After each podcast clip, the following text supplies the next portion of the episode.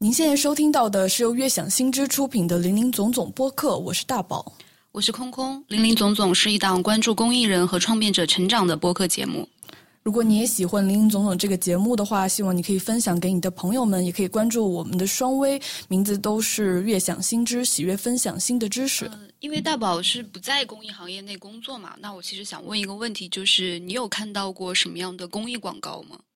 其实说到公益广告，我最多的认知肯定是来自于 CCTV 大量的那种公益广告，而且这里的公益广告一般，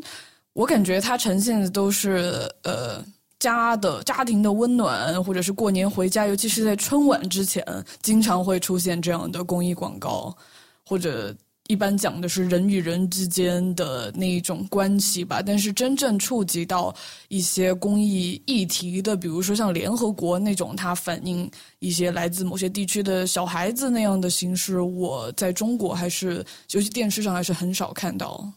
你说这个让我突然意识到，CCTV 真的好好的把公益广告的这个概念就是混淆。对对对对对，因为 C CCTV 做这个公益广告，我觉得跟我们想去探讨的这个公益广告社会创意是有点不一样的，因为它更多的是站在国家的视角，然后做文化宣传的角度，做的一些所谓的公益广告，因为它不是商业收费啊，或者说不直接卖产品。但其实可能我们今天会想讨论的一个话题是，如何为一些具体的在做服务的公益项目。去做一些广告、做创意、做推动，然后让更多的人知道这样的项目，来获得关注、获得筹款，或者是推动议题的发展。对，这个可能是呃，对对，是我对公益广告的一个理解吧。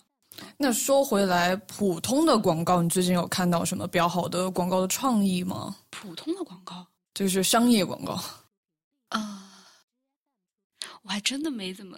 对对，广告没什么印象。那你平时比如说，呃，坐地铁的时候看到那些广告，坐电梯的时候，还有各种视频网站，打开视频先都有强制六十秒广告，你对那些一般是什么样的反应？糟糕，为什么我现在脑子里想到的只有那个人人视频上面的新氧整整容的广告？怎么回事？包括有些时候那些什么电视剧资源也会有一些嵌入的，一般。好像是音量都爆大，对对对，而且都非常脑白金式的那一种洗脑式的给你循环，让你知道一个信息。包括最近因为看一些日剧，它后面那个广告请了一个明星，就是他的声音跟口型就完全都没有同步，就是它的质量就有那么差。但是，那你觉得，呃，有看到什么好的公益广告的创意吗？因为你之前做的机构也有在铺这样的广告的渠道、推广渠道来宣传你们自己的项目，对不对？对。然后说到好的公益广告的话，我觉得近几年让人印象最深刻的应该就是小朋友画廊，因为我去怎么评判它的好坏呢？就是它出圈了。就它不只是说公益行业内的人再去转、再去关注，而是那段时间我周围很多不做公益的人也会去转这个，因为他们会去看那个一块钱买的画，或者说把这个作品发出来，然后顺便也带着一个公益项目的一个宣传。我会觉得这个是呃我印象中最近比较好的一个公益广告。然后其他的话，呃，你刚刚有提到联合国儿基会，呃，它确实是一个比较特别的一个公益组织，因为。基本上你在国内也好，还是国外也好的社交平台上，是很少看到一些公益广告的。但是联合国儿基会，他就很聪明的，既做了一些平台和渠道的宣传，然后另外他的广告和创意也是，就是它做的很精悍。有它的广告就是那种又短小，然后又让你看得下去的，然后又能够直接表达他的诉求的一个这样的东西。我印象中好像他们之前出了一个。就是你，你捐多少钱，然后他会送给你一个戒指，这样的一个广告创意。我当时其实还挺想为了那个戒指去捐捐一笔钱的。那是一个什么样的戒指啊？嗯，好像在那个戒指上会刻一个字，然后那个字好像是跟他们的公益项目的一个理念有关系，就一定非常，一定是很正能量、很善的那种。嗯，所以你就会很想珍藏它，而且它那个戒指的设计，包括它的那个广告页面的设计，都让你觉得还不错。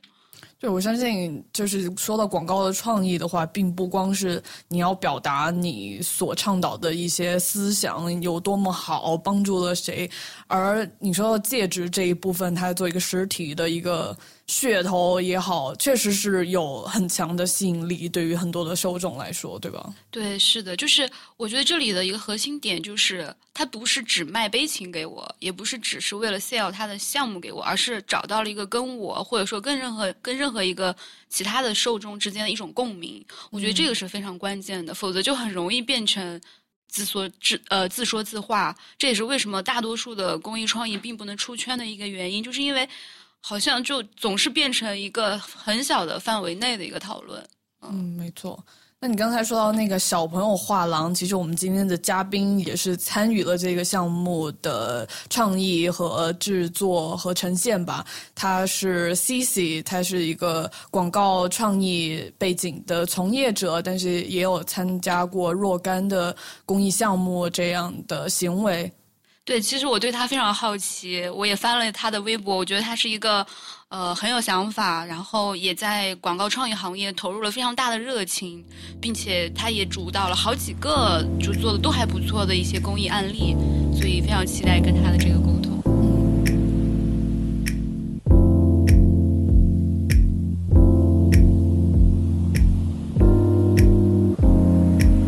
现在我们就欢迎我们这一期的嘉宾 Cici 来到我们的节目，林林总总。Hello，林林总总的听众，大家好，我是 Cici，欢迎 Cici，欢迎欢迎，自己欢迎自己。Cici，你可以先介绍一下你平时工作的身份、你的背景，你在做什么吗？嗯，好的，没问题。呃，我现在是在国内一家还。比较出名的一家创意公司做资深品牌总监，同时也是公司的品牌合伙人。那我自己本身也是一直在做传媒这个行业。我的本科是学新闻的，然后研究生是在英国就读的广告，所以我算是在广告行业里面，就是一直没有跳脱这个框架，一直在做广告这样子。对。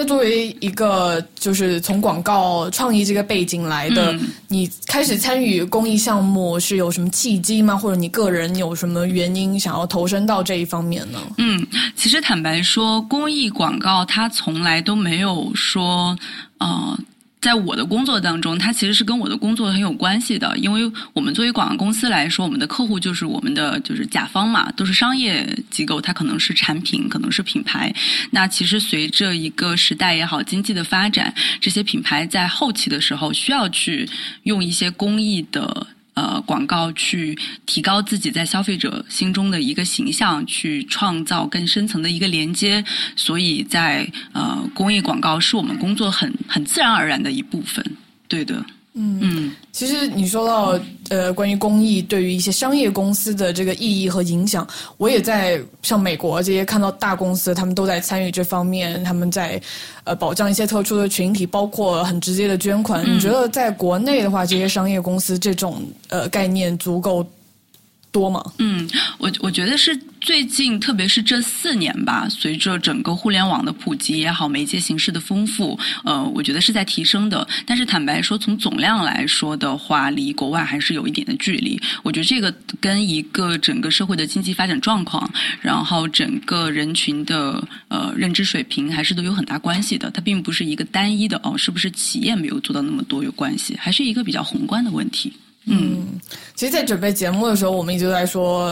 关于这些嘉宾 C C 他有做的一个项目，就是小朋友画廊，因为我也看到。对这个项目的评价，一般都网上都会说刷屏，是就是很还是挺火的。那你可以介绍一下关于这个项目的初衷和背景吗？嗯，其实作为呃 agency 来说，我们的客户是腾讯公益。那腾讯公益呢，这个项目是在二零一七年做的。那实际上，腾讯公益从二零一五年就开始在做一些事情，呃，然后但是一直以来声量就没有到一个爆发的状态吧。那我们那一年是接了腾讯公益的。九九公益日整个的一个 campaign，实际上小朋友画廊是所有 campaign 中的一个爆点来的。实际上，我们还做了很多。呃，我们在成都有做一个叫“听说爱”这样的一面墙，它其实是一个地铁通道。然后你靠近那个墙的话，那个上面有小喇叭，可以听到来自山区啊那个贫寒学子的声音。包括我们在杭州有做类似于像捐出步数的这样的一个项目，在地铁站，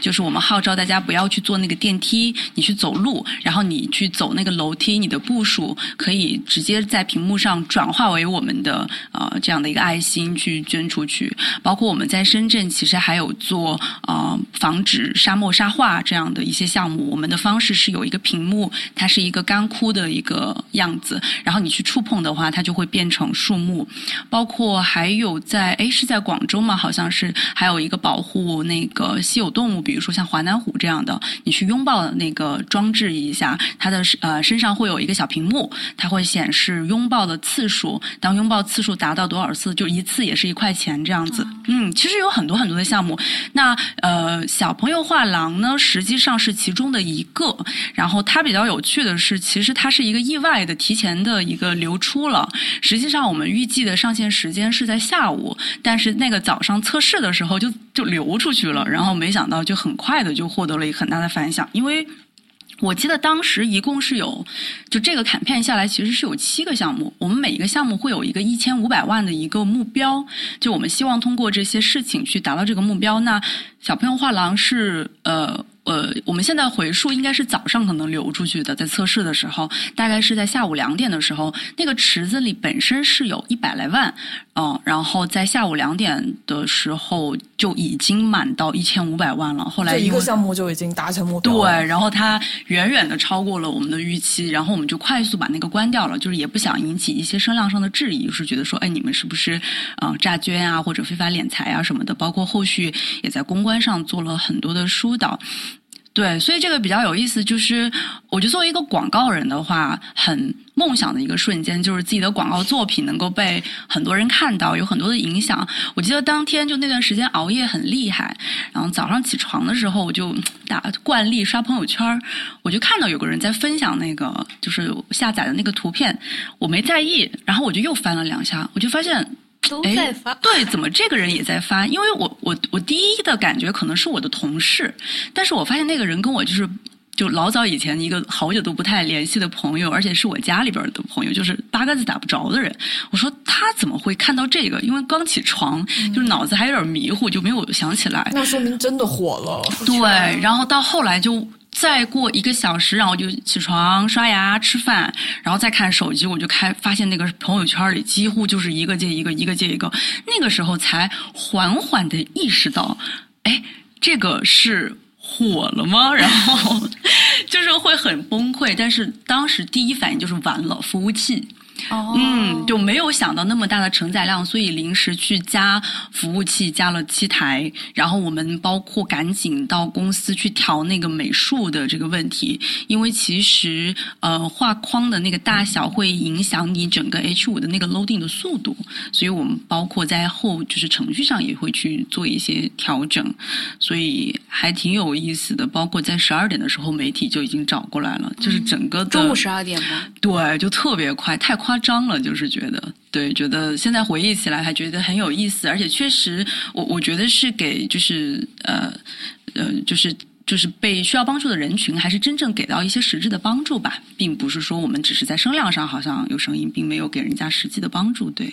嗯，因为听上去像是一个意外的爆火，就是是的。如果现在回过头来看的话，你觉得这个项目具备了什么样的这种可以出圈的这种品质吗？嗯，我觉得还是有非常非常多的契机的。其实从我们做广告人的身份来说，嗯，一个广告的火，所谓的火，其实还是会需要一些社会的一些契机。比如说，我们以小朋友画廊这个项目为例，我觉得第一呢是当时。呃，移动支付的这个问题，就以前我们其实还在移动支付的普及阶段。那那个时候，因为微信上我们可以支付了，所以其实这个，而且人们刚刚养成习惯，这个从技术上是给了我们非常非常大的帮助的。第二呢，在那一段时间，因为之前像红十字会有一些公关的问题，在那一段时间可以理解为在公益这件事情上，人们的。呃情绪是没有一个机构可以承载的，因为那个时候大家想，OK，我想做公益，我要捐钱，对吧？好像没有哪一个。机构能够让我百分之百的信任，这个可能是其他机构在操作的过程中有一些误会也好，有一些事情也好，对吧？就是那个时间也是。第三呢，其实那个时候是 H 五的一个呃刚刚发展的一个很好的一个时期。像现在的话，大家就知道 H 五可能你你再发，很多人就不会看了。但那个时候 H 五就非常非常的新，还是然后用这样的一个方式去做的时候。它能够非常集中的，呃，让人们的注意力在一个闭环传播的状态，就是那个时候大家都会看了之后都会分享，它的行动率也会比较高。然后最后一个问题，我是觉得这个创意的本身有一个，在我觉得是在中国的。公益广告里面是一个新的思路，因为以前我们的公益广告也好，包括就像咱们刚刚聊天的时候，小时候都去那个山区里面有送温暖什么的，就以前的公益广告更多的是一个帮助和被帮助者的角色，就更多的是。帮助的人，我们站的还是会有一点道德高度的，就是我我觉得有一点点的施舍的感觉，然后永远被帮助的人都是惨兮兮的，都特别可怜的这样的一个状态。但是这个项目实际上是打破了这样的一个，我觉得算是一个 stereotype 的感觉吧。然后它其实会让人说，OK，呃，原来这样子的人群，他们有那么让人很惊讶的才华。其实我觉得是在一个互相尊重的。体现上就是把人本的高度拔了出来，所以我觉得从它的这样的一个设置，呃，算是之前的所有的公益广告从来没有做过的。嗯，所以回过头再来看，我觉得有非常非常多的契机帮到了这个项目，包括再往后的话，事情的发酵之后，那腾讯这边，包括微信这边也给了非常非常好的曝光的资源。他们后来其实还专门开放了一些呃渠道，就是去让大家更好的能看到，包括后来央视的曝光啊，其实都是。一个接一个，一个接一个，就像塔罗牌一样啊，不不对，那个多米诺骨牌，塔罗牌，对对对，多米诺骨牌一样，就是我觉得有很多很多的因素都帮到了这个项目，所以我觉得它是有非常的不可替代性的，嗯。包括到现在，我们在做项目，要达到那样的高度，其实都会非常难。因为随着媒介的发展，我们的注意力被越来越分散，分散在不同的媒介上，我们很难再找到一个那么集中、那么有行动力的一个呃时间也好、地点也好。所以，对后续的所所谓的这种公益项目，其实我会觉得，嗯，是拔高了要求吧。嗯嗯。所以你刚刚提到了有几个因素都是外部的，对吧？嗯。对外部的其实还挺多的，我会觉得，其实这个项目我会觉得真的是占用到了契机，呃，很多。因为这个项目很有意思的是，呃，它是零 media 花费。就我们这个项目，如果我只说小朋友画廊 H 五这一件事情的话，其实我们的成本就就是做了一个 H 五的搭建，我没有做任何的宣传，它是一个百分百的自传播。那自传播其实它就会涉及到了很多的呃技术环境。嗯，然后人们的心态就很多很多原因了，对，并不是一个人为推广的过程，所以我会觉得外部的原因，我我是觉得至少占到了百分之四十的。所以这些外部的原因是不一定在设计创意的阶段。就是考虑到的是吗？呃，肯定会考虑。比如说，如果我们没有考虑到的话，我们就不会去设置一元捐化这样的一个机制，肯定是会被考虑到的。移动支付，嗯，大环境，肯定的，肯定的。包括，但是我我觉得很坦白的说，有一些东西是我们后知后觉的。就是我们在设计的时候，当然是考虑到了，哎，H 五很火，不然我们为什么要做 H 五呢？对吧？或者说，移动支付开始来了，我们要做移动支付。但是我只是。没有想到，就中国人太多了，就是 就是没有想到会有那么大的一个呃影响，所以我们在预期的这个服务器的承载上面也没有给到那么大的一个空间，对的。所以嗯，所以我会觉得，如果我们回过头来说，我们做一个公益项目的时候，还是需要去结合当时的一个社会状况和人们对啊公益这件事情的感知来设计我们的项目。嗯。因为这个项目也算是你参与的比较深度的一个公益项目，对吧？嗯，没错。我也想问一下，就是参与这个项目前后，你对公益的理解会有什么不一样吗？嗯，我觉得很坦诚的说，或者很直白的话说，就是做实事。就是呃，以前我更多的像一个旁旁观者吧，或者有一些呃学校里的项目啊，或者好像自己就是嗯，也有一些参与。嗯，而且坦白说，我觉得以前国内没有特别好的让人呃能够奉献的或者互动性很好的一个公益项目，更多的就是你每天都在，就是你看到了很多，但是你没有那个欲望去参加去参与，所以在那个过程，你对公益这件事情的感知其实还是弱的。就是那些呃可能需要被帮助的人，他到底在遇到什么问题，你是没有办法很好的感知的。那作为项目之后呢，你作为一个深度参参与的人，你可以真正的知道原来这个过程有多么的困难，然后他们能够面对这样的生活需要多大的勇气。我觉得对心灵的触动还是很大的，这样的。对我对公益的看法还是会有一些改变，所以也会告诫自己说，在未来的项目如果有机会还是在做公益类的话，我希望也是这个项目不是呃为了广告人想去得奖的一种一己私欲 这样子，还是能够真正的帮到别人。嗯，就是其实还有一个延伸的问题，也是关于这个项目。我其实想不专业的套用一下商业的这个广告创意的传播过程，就是。呃，让人们从不知道一个产品到知道一个产品，然后进而可能去有购买的行为或者等等其他的行为。嗯，那么从那么公益项目也是一样。嗯，我们让大众从不知道这个议题、不知道这个项目到知道了这个议题、知道这个项目，你觉得接下来还可以做什么吗？你的接下来的意思就是，比如说刚刚那个商业的逻辑里面，它的接下来是购买，或者是怎么样的持续的品牌的认可。嗯，那像公益的项目里，它后面的这个链条，我们还要不要在里面继续做一些东西？嗯，呃，我会觉得以后随着一些技术的更新，比如说互联网越来越透明化和实时化，我会觉得也许公益的一个发想就是发展的方向是它不是单次行为。我觉得现在很多的公益还是一个单次的，就是我把某些人的问题呈现出来，然后我们看到了关注，甚至我捐钱也好，捐物也好，我做了这件事情，但这个事情就停止了，我们所有的问题就卡在了这里。然后我是觉得，也许未来我们可以通过一些技术层面上的解决也好，可以让它变成一个长期的这样的一个互动，然后慢慢的将公益这样的。呃，理念和意识贯穿在人们的生活当中。我举一个简单的例子，就是其实小朋友画廊当时我们是搭载的腾讯公益的平台嘛，那一直到今天现在，腾讯公益都会在特定的时间告诉我，我当时买的那几幅画，对吧？他会说，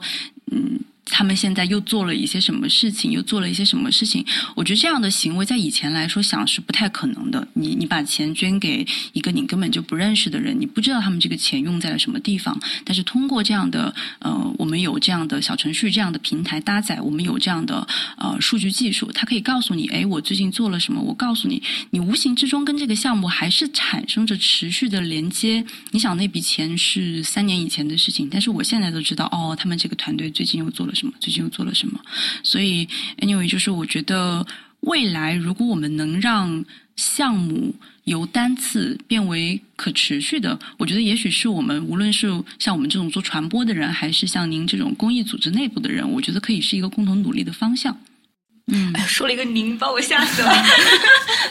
开玩笑，嗯。就是，哎呀，糟了，我我刚刚干嘛了？突然一下被这声“您”给吓到了。那这个像自闭症儿童，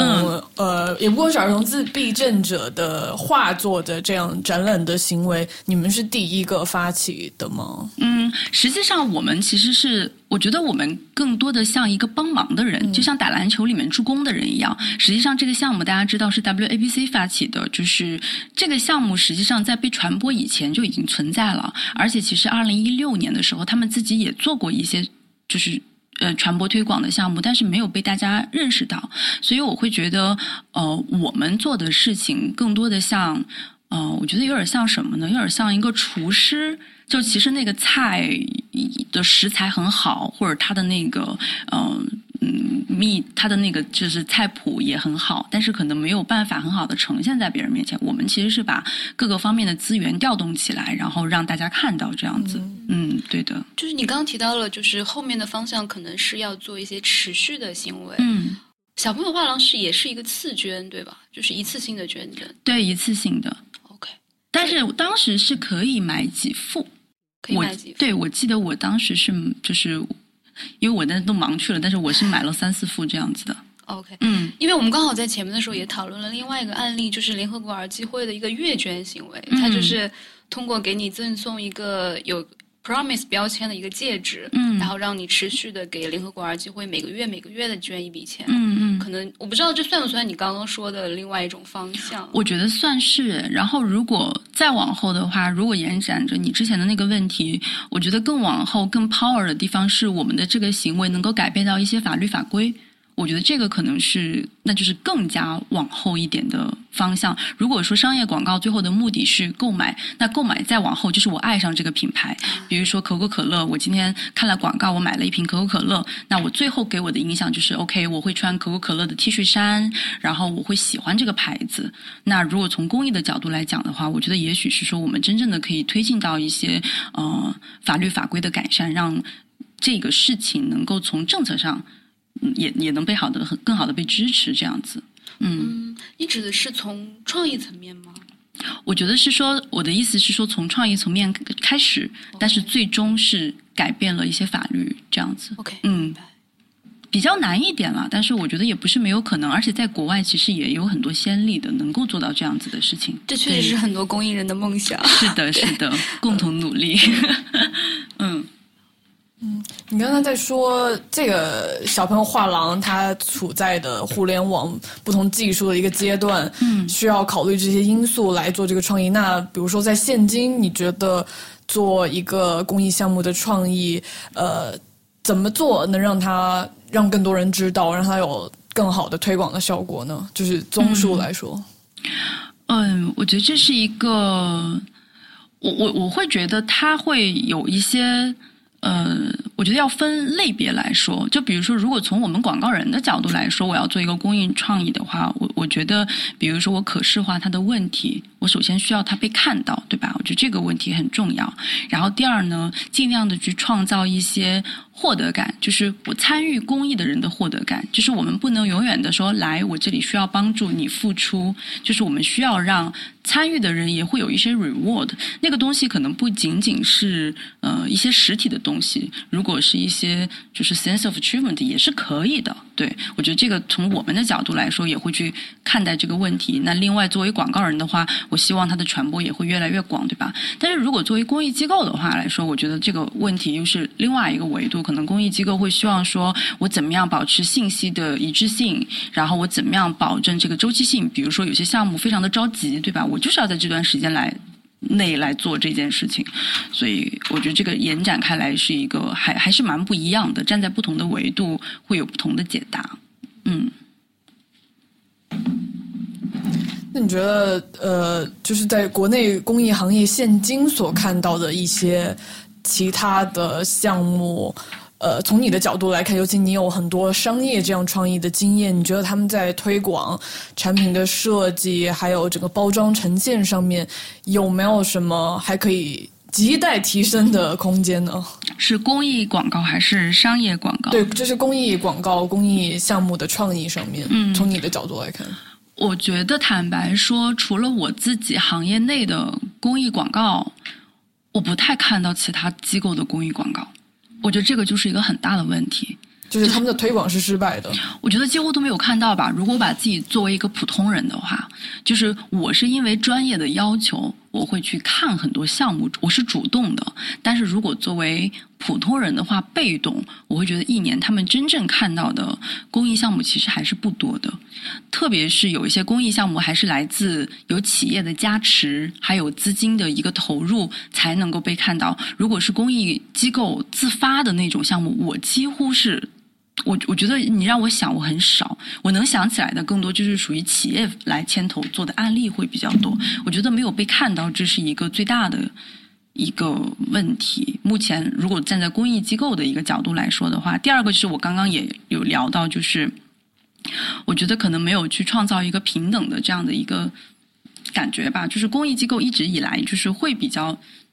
以说我这里需要帮助，你来帮助我们这样的一个状态，我觉得可能没有去创造说，其实我们被帮助人也是有人有尊严这样子的状况。我觉得这个是我好像看到的国内的公益广告里面比较比较少看到的这样的一个东西。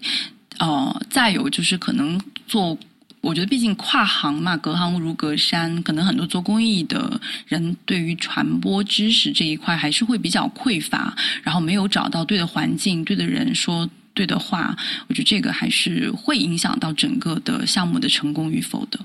嗯，就是你刚刚说到的这个第二点，会让我想到就是。很多公益项目它是缺少跟外界的对话的，嗯，尤其是跟帮助他的人或者说为他提供资金的人，嗯，他是缺少一种真正的对话，而是在单方面的在输出信息，就有点是这种感觉。嗯，其实我想就是也是想在这里跟大家聊一下，就是公益，我们统称为公益广告吧，就是公益广告跟商业广告的一个区别或者共同点，就其实从。本质上来说，他们是有相似的地方的。就是第一，比如说的，我们都是在 sell 一个诉求，就是你做公益的，可能是在 sell 一个我要去帮助的诉求，或者说怎么怎么样的，他会有一个诉求。那其实商业就是 OK，你看了之后来买我的产品，就是我觉得它是有一个共同点的。第二，就是他们都是需要借助艺术的手段的，就是这个艺术可能是一幅画，可能是个 poster，或者说是一个 video 都可以。它还是要借助一些艺术的一个一个手法。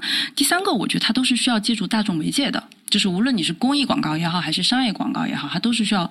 就是借助大众大众媒介的。第四个，他们的共同点其实他们都会面对一对多的市场，就是其实讲白了，你还是在抢占注意力。就是我的商业广告，就是哦。你来看我吧，我的产品比别人的好。那其实公益广告也是一样的。坦白说，你今天想要帮助的人也好，别人也会有别人的诉求。我觉得这个社会其实也会有很多问题，对吧？其实都是有一个一对多的竞争市场。那不一样的，我觉得那比较明显的目的不同，对吧？商业广告是以呃盈利为目的，公益广告是不以盈利为目的。那第二个，我觉得人群是不同的。商业广告有非常明确的。呃，潜在销售人群的这样的一个，我我们我们会说就是 target audience 这样的一个说法，就是比如说我今天有一个潮牌，然后我 sale 的目标，我的广告可能会做的很酷炫，对吧？很明显，这个潮牌的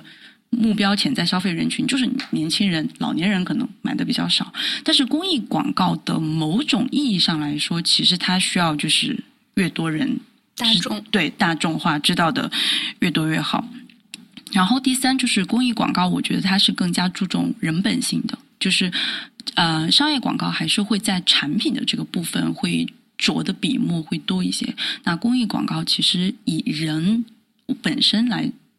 做文章还是会要更大一些。然后第四，我觉得还是会有一定周期性，就是刚刚说的，就是我我们商业广告品牌的建设是一个可能很 long term 的一个过程，但是可能会有一些促销，我那个时间很紧。但是公益广告有时候还是会有那种，呃，我现在这个事情就是很着急了，就是我需要很快的去跟大家去做一个沟通，还是会有一个时效性的问题。另外，公益广告其实会更加的耗，就是在乎情感的一个号召性，就是我希望大家看了。之后心里有感觉，我我有触动，我才能够关注到这个问题。我觉得这两个是从那个我它的共同点和不同点吧来讲这个问题。那如果再按分类来说的话，我觉得可以给大家聊一下，就是我我个人会觉得公益广告大概分为几个类别。第一个类别其实是呃，我们可以叫做帮助少数群体类。就是其实其实这个类别，坦白说，呃，关注少数群体，我们去发掘一些帮助少数群体的解决方案，是最大是很能产生效果的，因为人都会有就是怜悯怜悯之心，对，没错没错。所以，呃，我举一个例子，就是少数群体，就是比如说一些弱势群体嘛，对吧？就是这一个。就是这个类别，我觉得目前是公益广告里面类别最多的。坦白说，那举一个例子，就是像啊，我们公司其实我也有参与，在去年做的“假装吃大餐”这样的一个项目，它的发起机构是安利公益基金会，它的目标是它的项目叫“为五加油”，它的目标是关注山区儿童的营养不均衡问题。就实际上现在的小朋友很多不是吃不饱，而是吃不好，他的菜可能就是一碗大白饭，然后就土豆丝，今天土豆丝，明天土豆丝，后天土豆丝，所以。呃，山区儿童整个的身高发育都是低于其他就是城城里面的小孩子的这样子，所以我们做的这个项目呢，是联合了像云海肴、桃源镇村还有真功夫这样比较大的连锁机构，让他们去推这样推了一个外卖的一个产品。这个产品呢，就是很简单的饭，把那些小朋友的饭，我们选了三个三个类别，就是有土豆、黄豆这样子，就是很简单的。五十块钱，你五十块钱买一份饭，但是你拿到手里就是一碗大白饭加一点土豆这样子。那实际上多余的钱就是捐给了这个公益机构。当然，我们在页面上是会写清楚的。对，所以其实这个的一个就是这个项目其实也挺成功的，包括央视也有报道，因为它从某种意义上也是开创了一种新的公益的一个途径吧，因为它借助了外卖平台在。执行的过程中，其实也蛮辛苦的，跟各个的呃，就是餐饮的公司去聊这个流程，因为他们的后厨是非常严密的，就是比如说这个锅就出这个菜，你去加了这样的一个菜之后，会影响它整个的配送流程，包括跟呃平台方，就是比如说像饿了么，对吧？这样的平台去沟通的时候，还有就是外卖小哥会给你送餐。因为他外卖小哥的钱，这个里面到底怎么样来分配，就是去去弄，还蛮复杂的。但是总的来说，这个案例背后的逻辑，其实就是在帮助少数群体、弱势群体。就是我觉得这个算是公益里面最大最大的一类。第二第二一类就是，其实我觉得应该叫做啊思潮劝诱型。思潮劝诱，就是它不是在解决少数人群的问题，它会根据这个社会的发展，可能我们有一些思想以前落后了，或者说我们以前的思想不太能够匹配到我们现在的社会发展状况了。比如说，我觉得这个比较代表一点的，可能很多。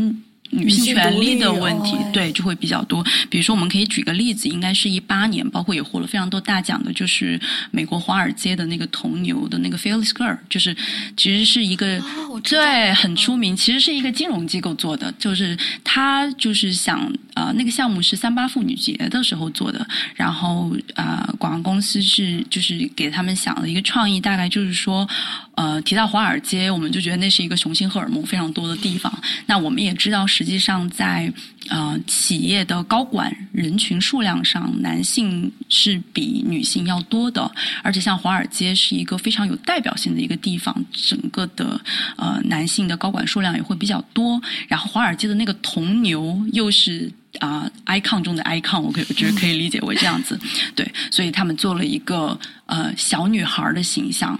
嗯，也是用铜跟那个铜牛同样的材质，就放在那个铜牛的对面，然后叉着腰、昂着头，就是一副很无畏的那种表情。然后这个项目出来之后，就是获得了非常大的声量。然后它其实让人们意识到说，OK，就是其实，在华尔街这样的地方，我们。就是女性的这种领导力的问题，我们可以被看到。包括很多女生看到这样的案子，也会说：“哎，其实有一天我也可以在华尔街当高管，对吧？”就是其实有很多的解读方式，但是它的重点就是引起大家的讨论，去挑战了这样的一个固有的。一一个思考，所以像这样的问题，就是我们可以称之为叫啊，我觉得叫思潮劝诱类吧。劝是呃劝告的劝，诱是诱导的类。它其实是在挑战一些我们呃可能不太 match 到现在社会发展的一些思想。我觉得这个算是第二类。像包括刚刚就是有说到女性权利这一块，就会比较多。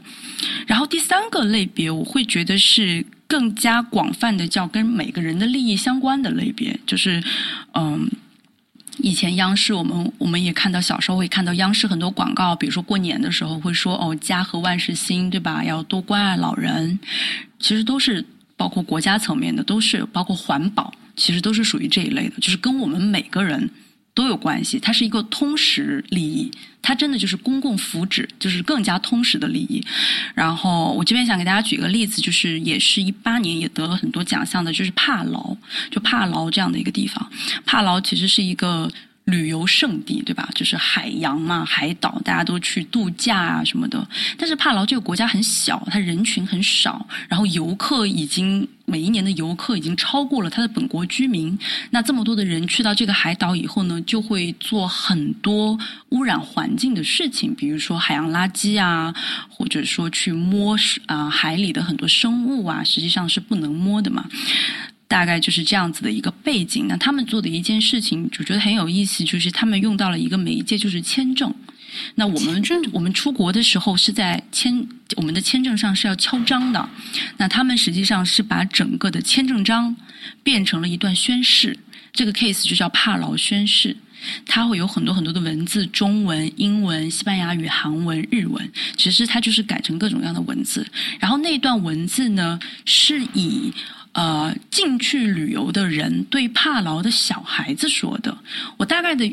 文字记得不是很清楚了哈，就大概的点就是说，帕劳的小朋友们，我在这里郑重的宣誓啊，呃，我去帕劳旅游的期间，我只会留下我的记忆，我不会带走一粒沙。我不会去啊留下垃圾，大概就是这样子一个非常 sweet 的文案。然后这个行为是真的会有仪式感，你要在签证官面前去宣誓读出来，然后签上自己的字。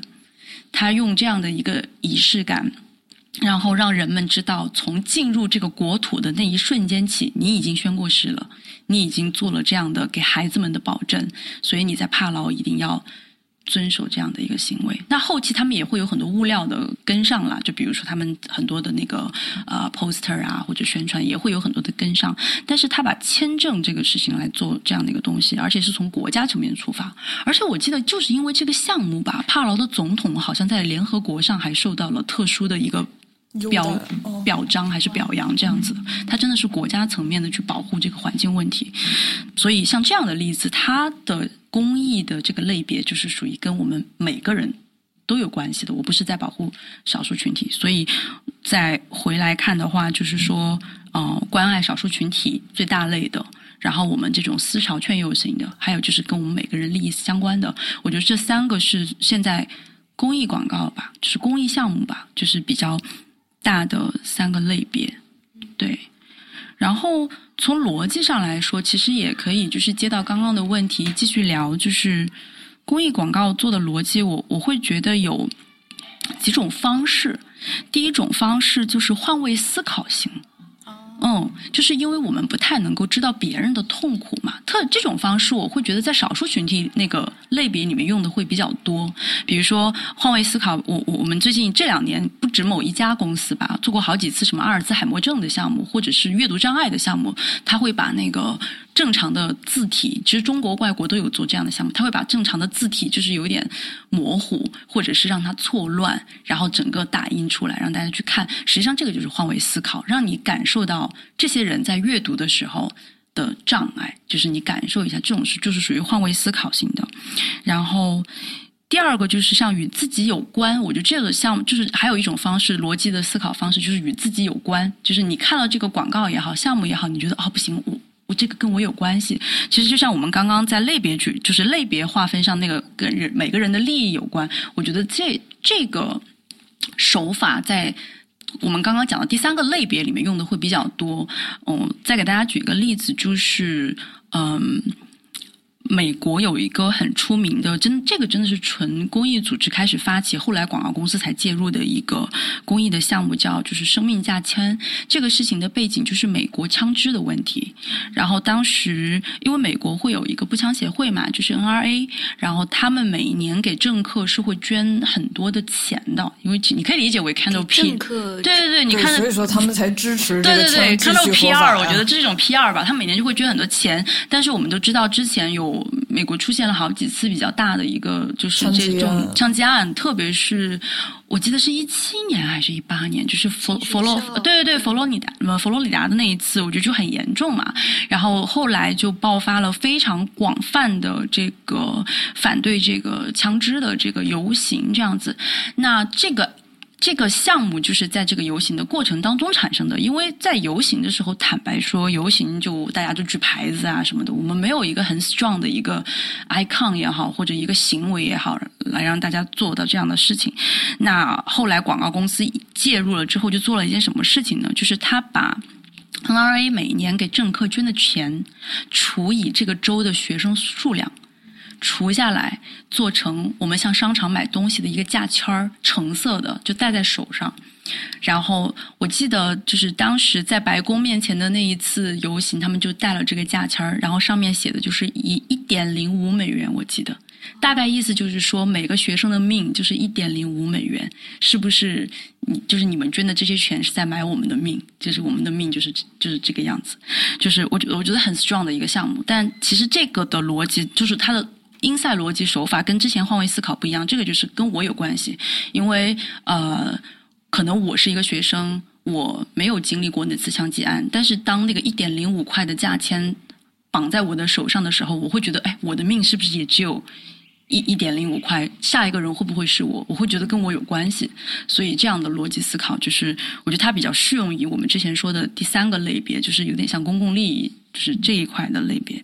然后最后一个手法就是被看见吧，因为有很多就是我们刚刚也聊过好几次被看见这件事情。被看见就是因为有一些问题比较小，或者说我们人比较羞耻的去谈起它，所以就不太被看见。那这边举一个例子，就是说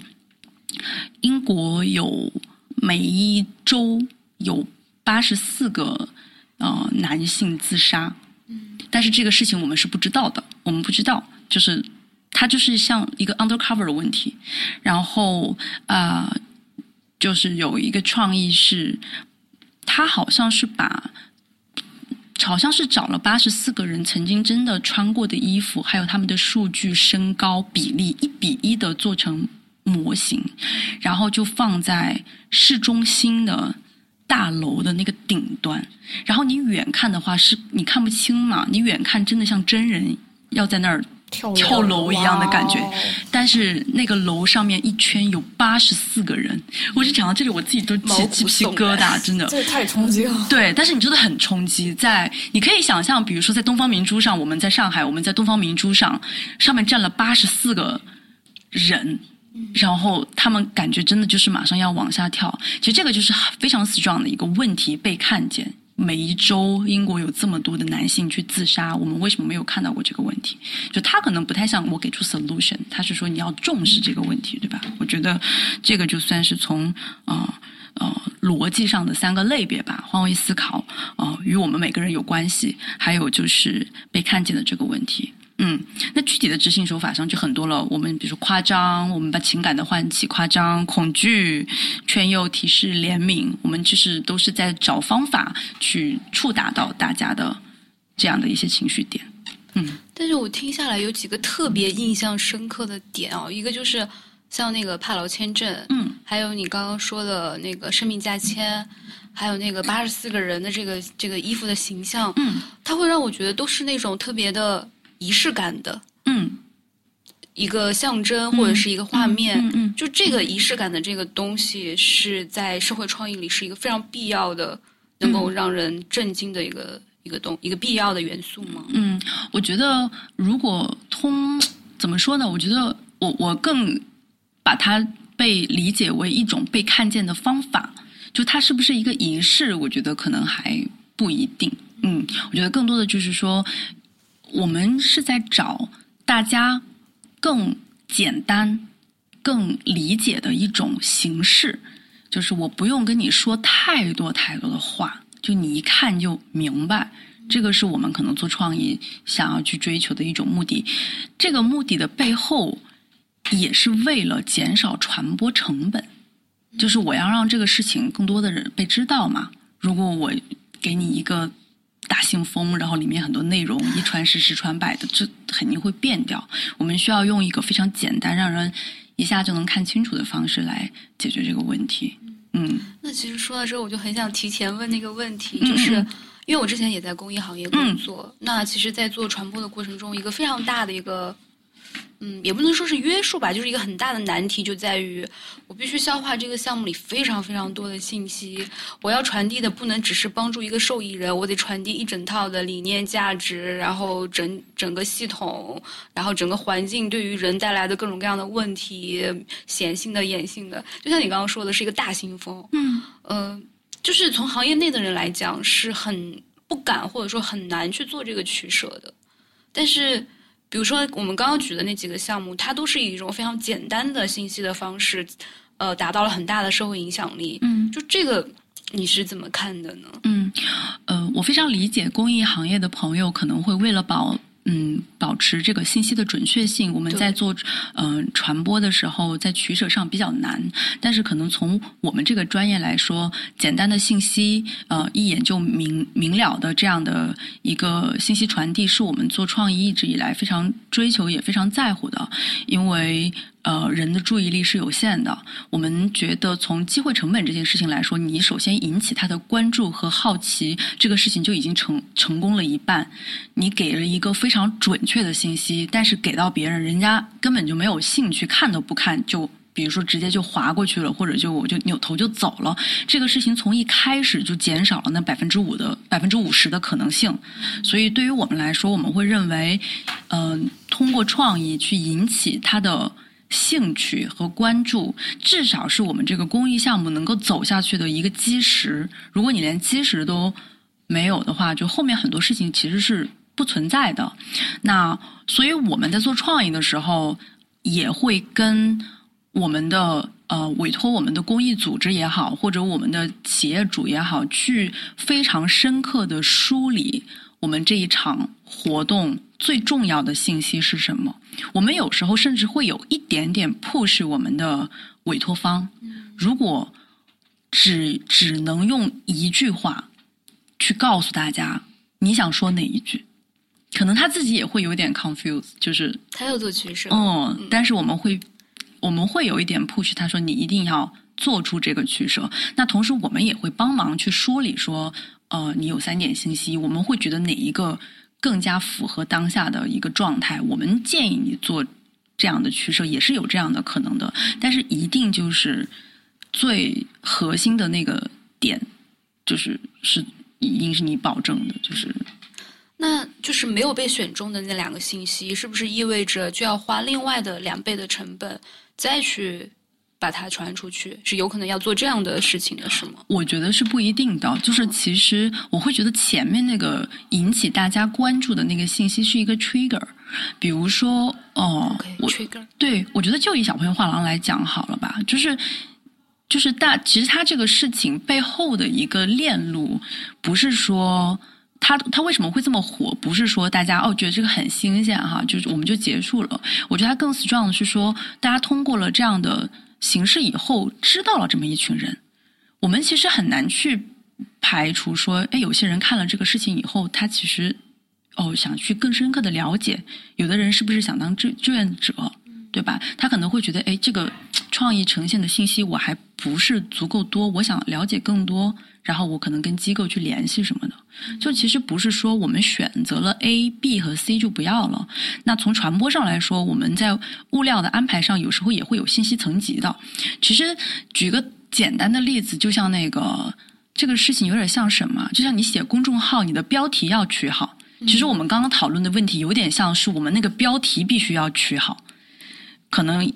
有点吸引眼球也好，有点反差也好。但是如果你想去传达一些更准确的内容，你可以在那个文章里面说得更清楚。但是我们现在讨论的问题就是，可能有些公益机构在做呃项目的时候，连取标题的这一步都非常的 confuse，觉得我想什么都塞进去，但是标题就那么长，你塞不进去的，所以你一定要塞一个更 strong 的一个点进去。其实我觉得这个举例的话，有点像这样子的感觉。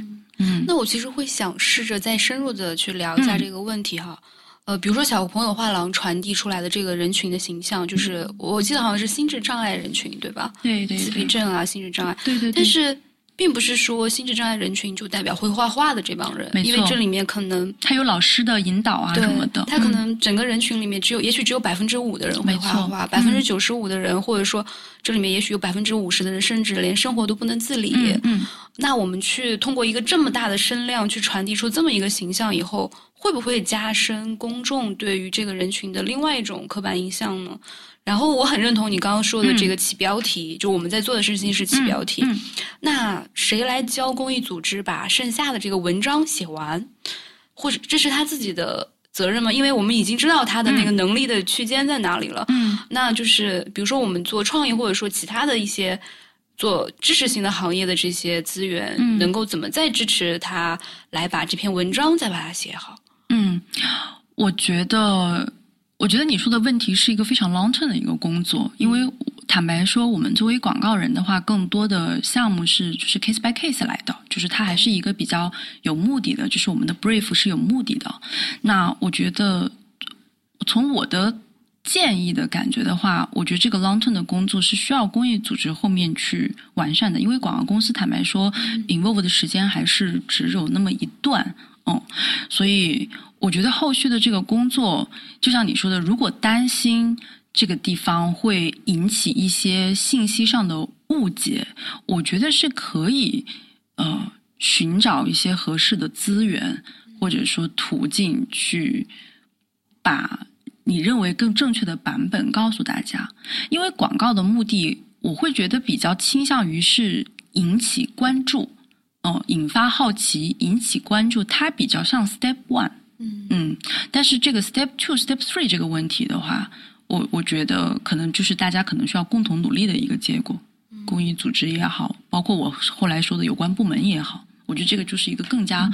广泛的一个问题了。明白，嗯，就是我了解到，有的一般商业公司跟广告公司签，跟 agency 的签都是，比如说签一个长期的合约，来为他这个 long term 的品牌做服务。我不知道说你们会不会接触到这种，就。有这种意识要跟你们签长期合约的公益组织或者是项目。这样会不会有一定定有一定的帮助呢？其实像 long term 的更多是属于品牌建设的，但是我们有时候的 promotion 其实没有那么 long term 的，可能就是一次，比如说母亲节我要做一个 campaign 去提升我的品牌声量，就是有一个短期的。像公益组织的话，比如说，呃，刚刚我有提到的安利公益基金会，其实我们已经连续给他做了三四年了，但是并不是说我们好像一开始就把这三四年就签下来了。其实今年做，然后他会觉得哎还不错，我明年再做，后年再做，他是这样子的。所以公益组织也是一个比较难说服的客户，对，他是客户呀，他对我们来说他是客户来的，他需要 case by case 的去说服他，他需要证明，他也需要被看到。我觉得你刚刚说的这个，我觉得很重要。你前面提到这个 long term，就是你好像前面说到社会创意跟商业创意的区别的时候，提到的那个第四点吧，好像，嗯，就是提到这个 long term 的问题。我觉得确确实是这样，但恰恰我会觉得，在公益行业内，在这个社会议题里面，嗯，我们是最不应该着急。我说我们自己这个领域内哈，就是是最不应该着急去做这样的创意的东西的。我们是更应该就是，就像回到你刚刚说的，更加像一个要做 long term 的推广的一个机构。嗯，代表一个社会议题做持续的这种投入。嗯，明白。其实我会觉得这个跟我们就是中国的一个。就是状态也会有关系。其实，呃，我们国家就是我们之前开始之前也有聊到，其实我们国家的公益广告，从广义的公益广告，电视八几年其实就有了。那个时候有很多关于精神文明建设的这种广告。对，那我们国家其实，在九九年的时候，呃，中宣部、中央文明办还有国家工商总局是发出了一个呃关于做好公益广告宣传的通知，还有关于进一步做好公益广告宣传通知，里面其实。是有明确要求的，就是我们像电视、广播这样的媒体，它发布的公益广告一年是不得少于商业广告的百分之三。是有一个具，你可以理解为公益广告也是有低保的，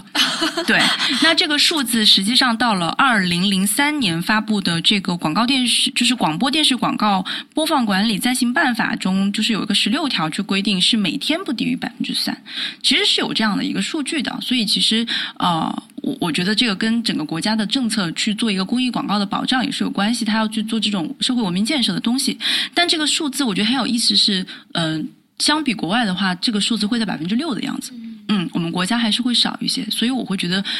呃，我觉得公益行业在中国本身起步就比较晚，还有跟我们的社会意识形态也会有关系。但是我觉得还算是在前进吧。但是我们也确实是承认这个差距，无论是从我们的。甚至中国的广告行业起步也晚。中国的广告行业，你真的是 literally 说是九几年才开始有真正的外资公司进来，就是九四年，就是跟中国开始有这种合资公司出现。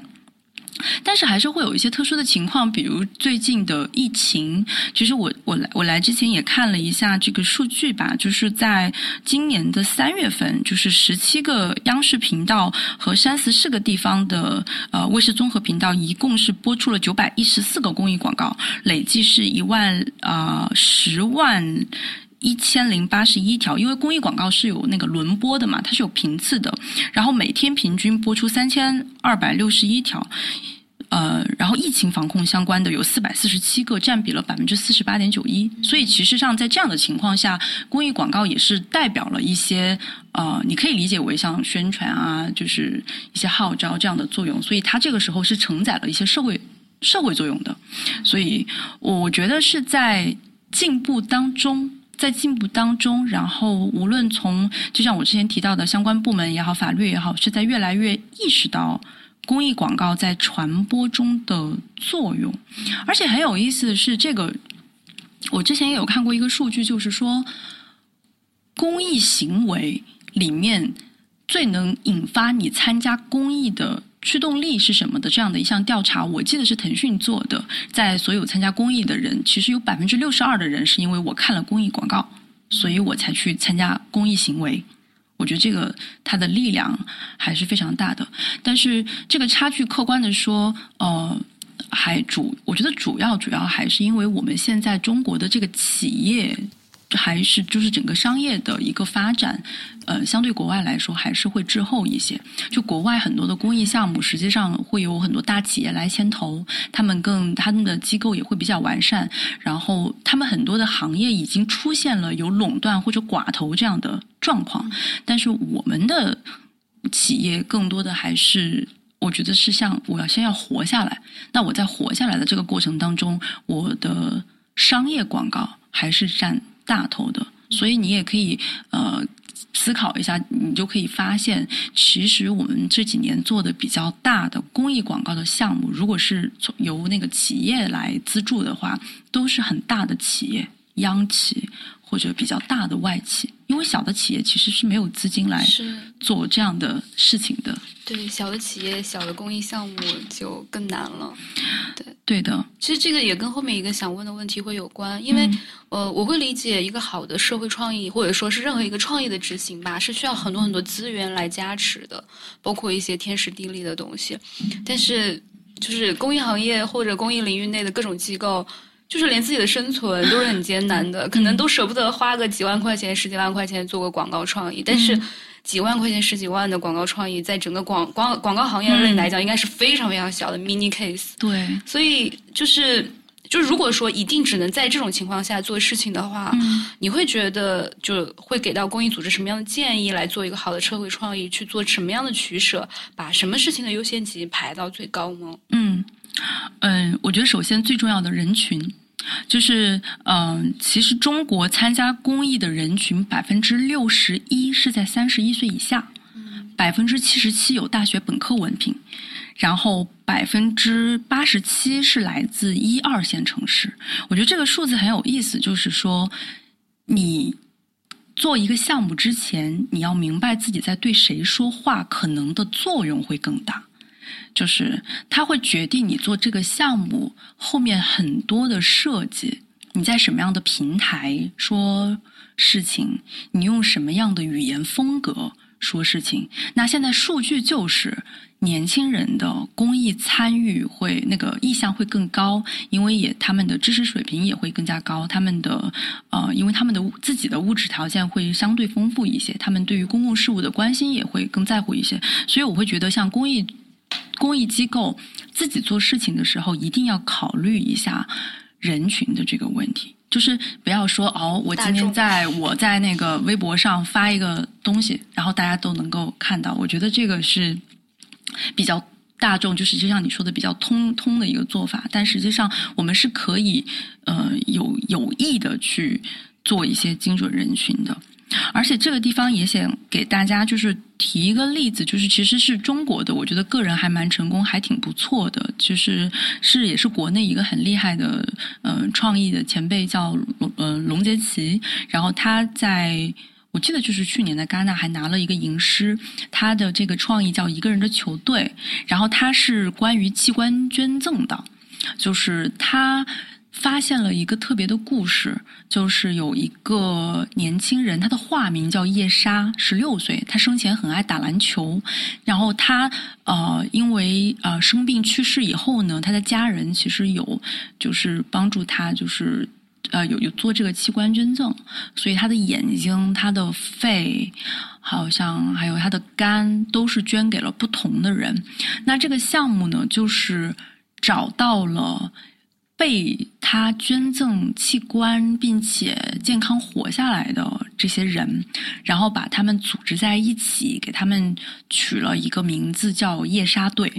给他们做了球衣，然后球衣上会有图像，就是眼睛啊，比如说你是眼角膜的那个，你的衣服上可能会有眼睛。他们做了这个事情以后呢，实际上他们也。很就是事情，按道理来说，好像在这就结束了，因为他们也没有资源。然后正好就是有一个央视的记者。然后了解到了这个项目，就是说，哎，我建议你们可以写信给，就是可以去发出一个公开信啊什么的。然后因为这个叶莎很喜欢打篮球嘛，所以这个项目这边呢，就是写了一封信给姚明，就是因为当时在打 CBA，然后呢，但是他们并不是直接给到姚明这边的，他们是通过一个 H 五还是好像是个 H 五去做了这样的，还是在微博上就是有发这样的一封信，然后就很多人就支持，然后就转到姚明那儿去了。然后当时因为姚明是篮协主席嘛，所以他就邀请到夜莎队真正的在 CBA 上。去跟正好就是当时比赛的 team 去打了一场篮球，但是那个并不是竞争，包括因为他们那些友谊赛，对，就他们受捐赠的人根本就不是专业的人士，他们就不会打篮球。然后那个专业的队员就是还帮他们投篮啊，就整个的现场非常的，就是很很 sweet。我我我我上次还了解到他们这个项目已经在做延续性的一件事情，就是好像是一个人的乐队，然后这个故事是一样的，也是器官捐赠，但是更有意思的是。这个呃，捐赠器官的这个是个老外，是在重庆的一个老师。哦，我知道这个。嗯，他离开之后，他是因为他生前很喜欢音乐，所以呃，逻辑是一样的。呃，然后更有意思的是说，通过这个项目，大家在 H 五上是可以非常简单的注册器官捐赠的，就注册我以后如果我呃离开了，我要把器官捐赠出去。它的呃注册率超过了这个机构原来的好像是六年的数字吧，就是很快就是收获到了很多。它简化了这个流程，因为很多人其实是想做器官捐赠的，但我不知道去找谁。然后通过这样的一个项目，我在手机上点一点就可以进去。那我举这个例子，呃，举这个例子的意思就是说，器官捐赠其实我觉得还是一个比较。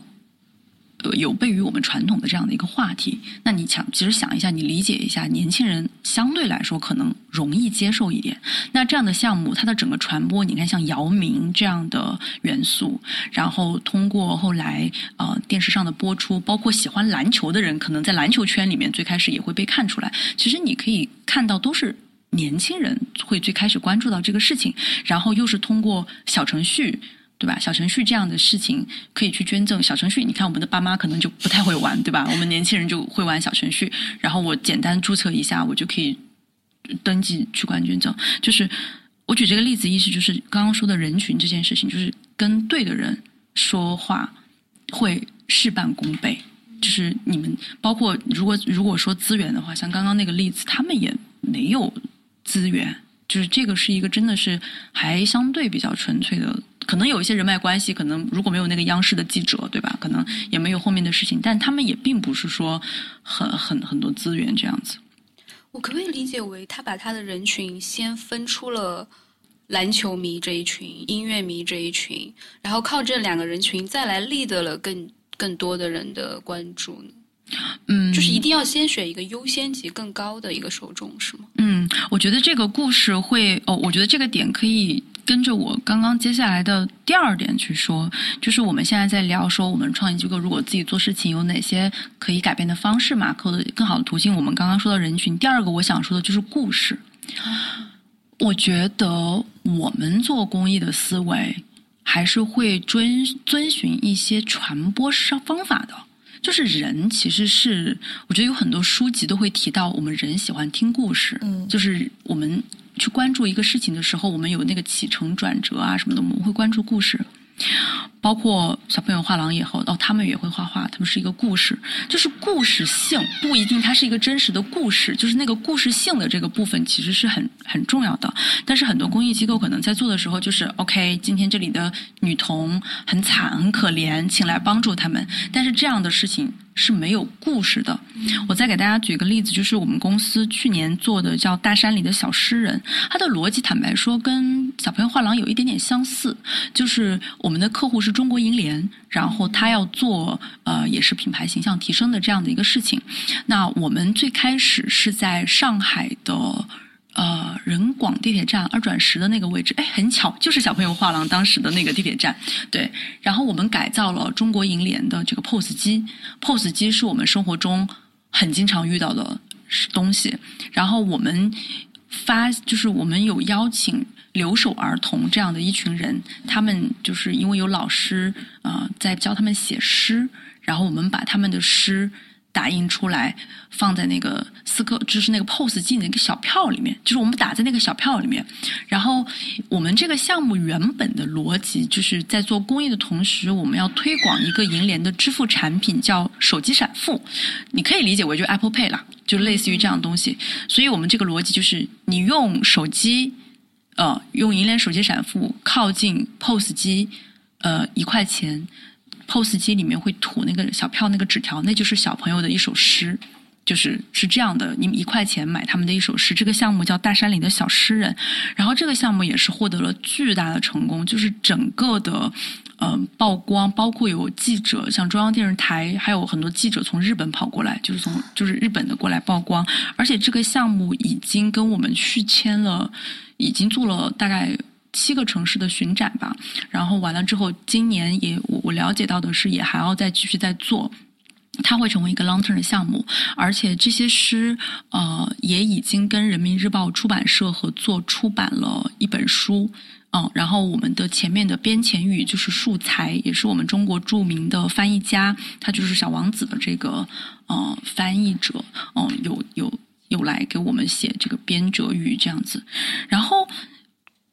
啊，再举一个例子，就是我以前在英国念书的时候，有一个果汁的品牌叫 Innocent，就是我当时去的时候，我我我是无意间发现的，每年圣诞节的时候，这个 Innocent 这个果汁它上面会有一个小帽子。就手工编织的小帽子特别可爱，就在那个瓶子上面，就是这样小小的盖在上面，各种各样的，每一个都不一样。然后我记得我当时还有很多同学，就为了买那个小帽子，就买特别多那个瓶子，对对对，就摆一排在那个地方。后来我们才了解到，其实这是一个叫 HUK 的公益组织，从零三年发布的叫 Big Need 这样的一个项目。它其实那些小帽子啊，都是那个老年人。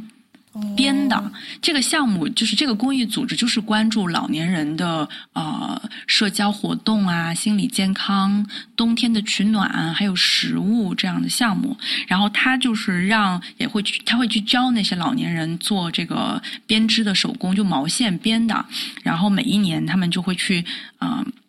是呃收那个小帽子，放在这个果汁上面。然后这个果汁的这个钱可能比平时稍微多一点点，但。收回来的钱就返回给那个公益组织。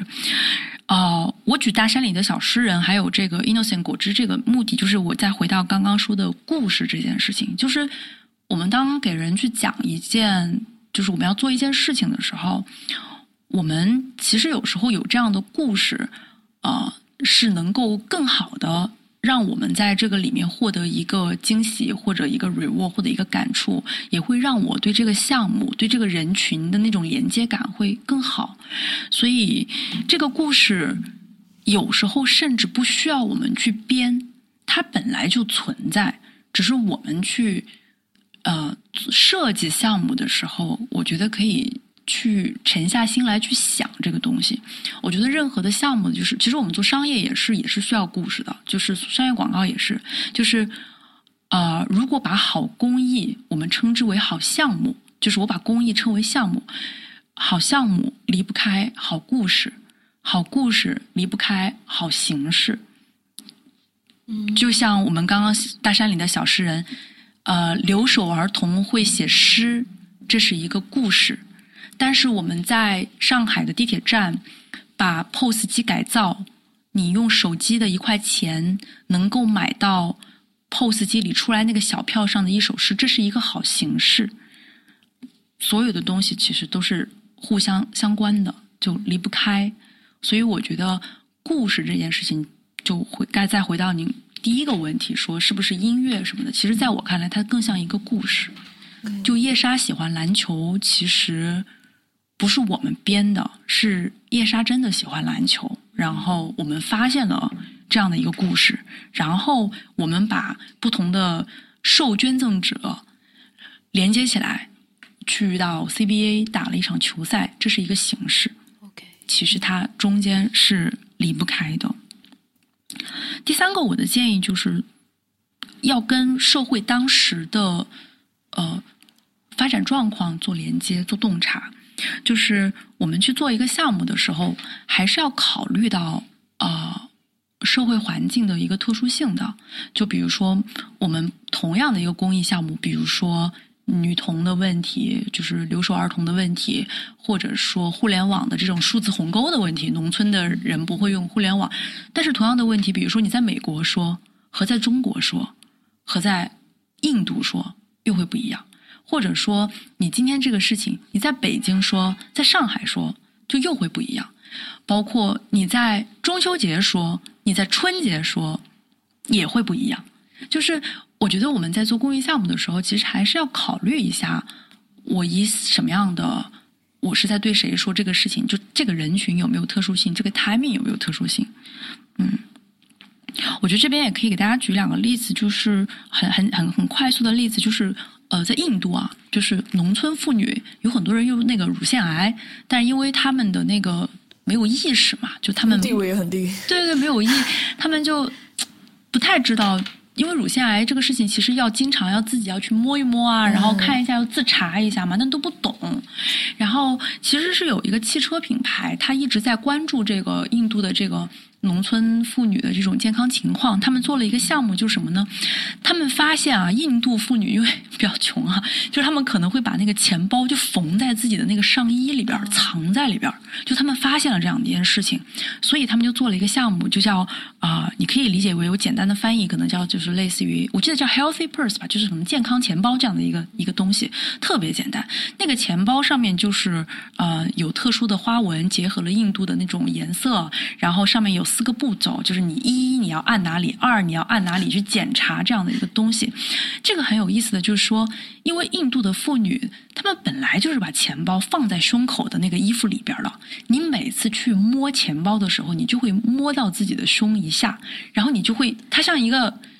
提醒一样，它会让你提醒。然后你拿出来你要拿钱，你看到那个钱包上，他又会再跟你说一二三四，你应该要摸一下，对吧？你要去自查一下，它就像一个提醒，说哦我。我我应该要去检查一下这件事情。我觉得这个就是结合了印度妇女她们本身的那种习俗。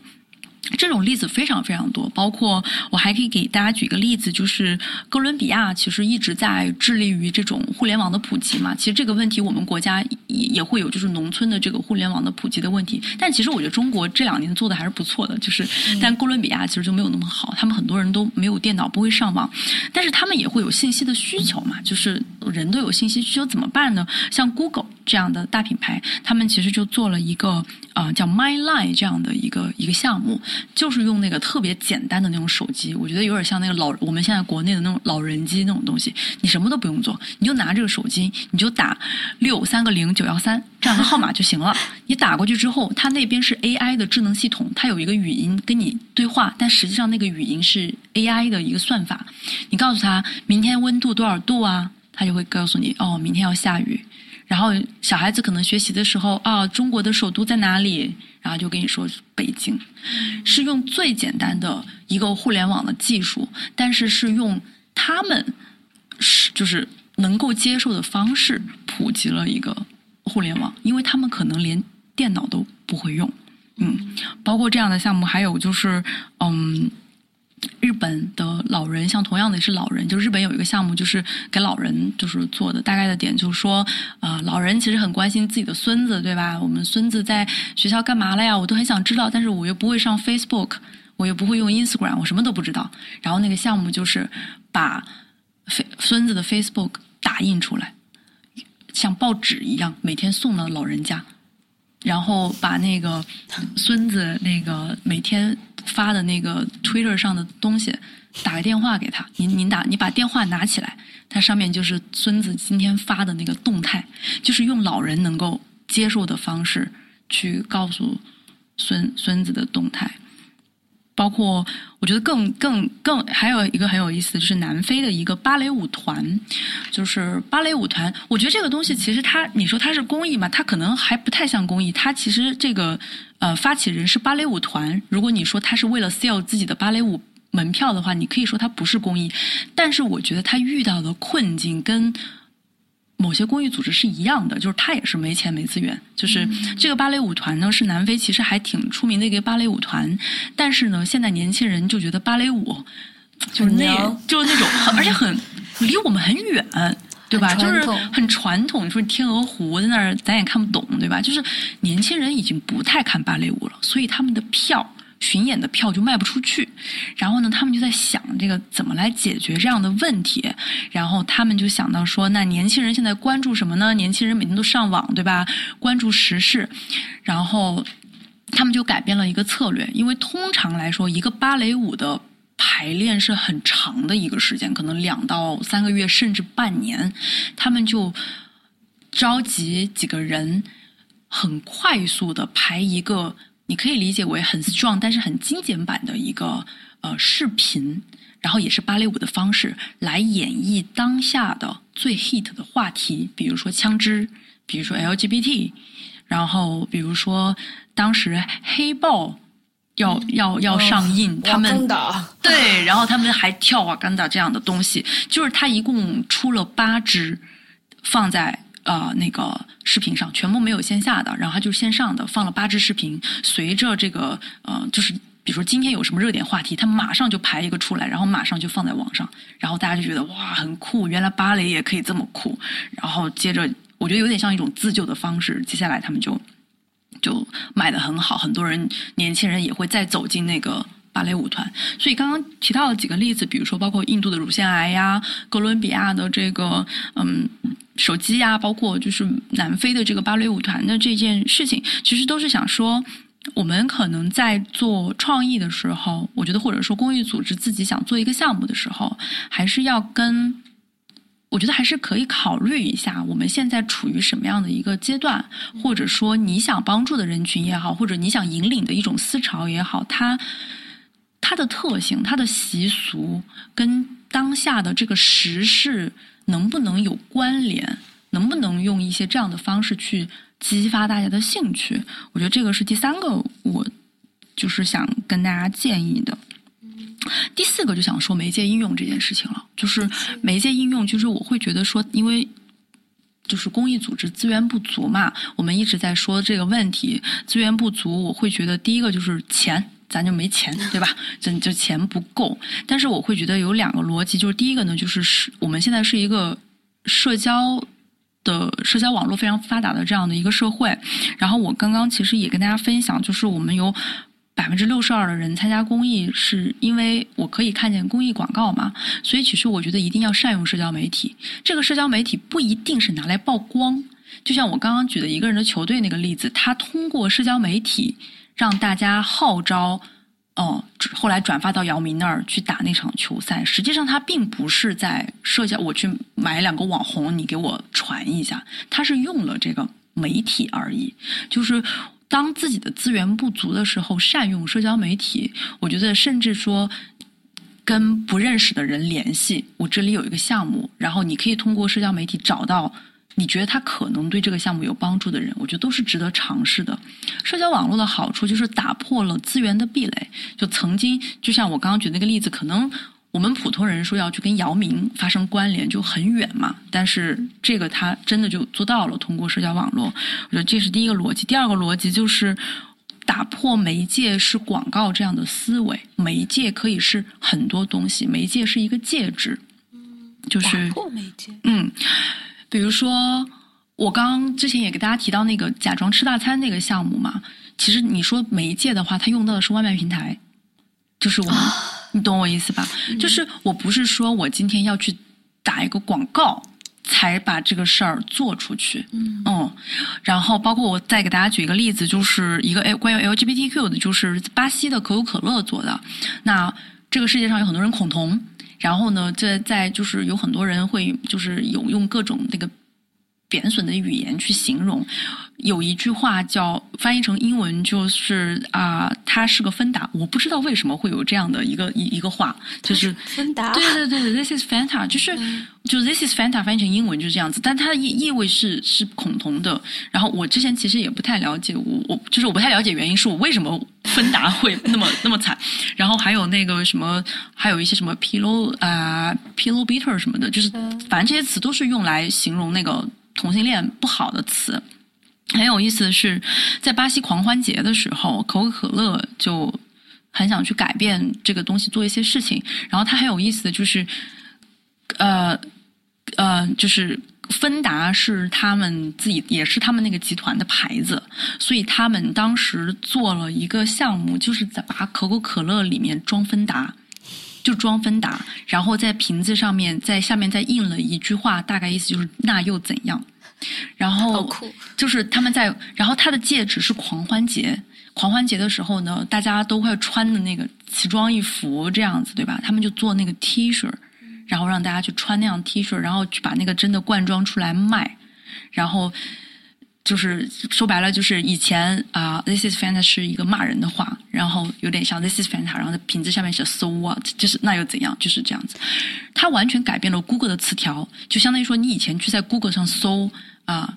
就是 this is Fanta 是是是是个坏词，接下来的整个屏幕全是骂人的。但是你现在再去搜那个词的话，就全部是。呃，关于 LGBT 就很骄傲的这些东西，我我举这两个例子，就是包括假装吃大餐，包括我其实之前我们公司还有参与到的那个腾讯的那个新的综艺《忘不了餐厅》，关于阿尔兹海默症的，就是它是把综艺跟公益相结合，所以，所以我刚刚说的最后一个点就是，我们可以试着去找一下新的媒介方式，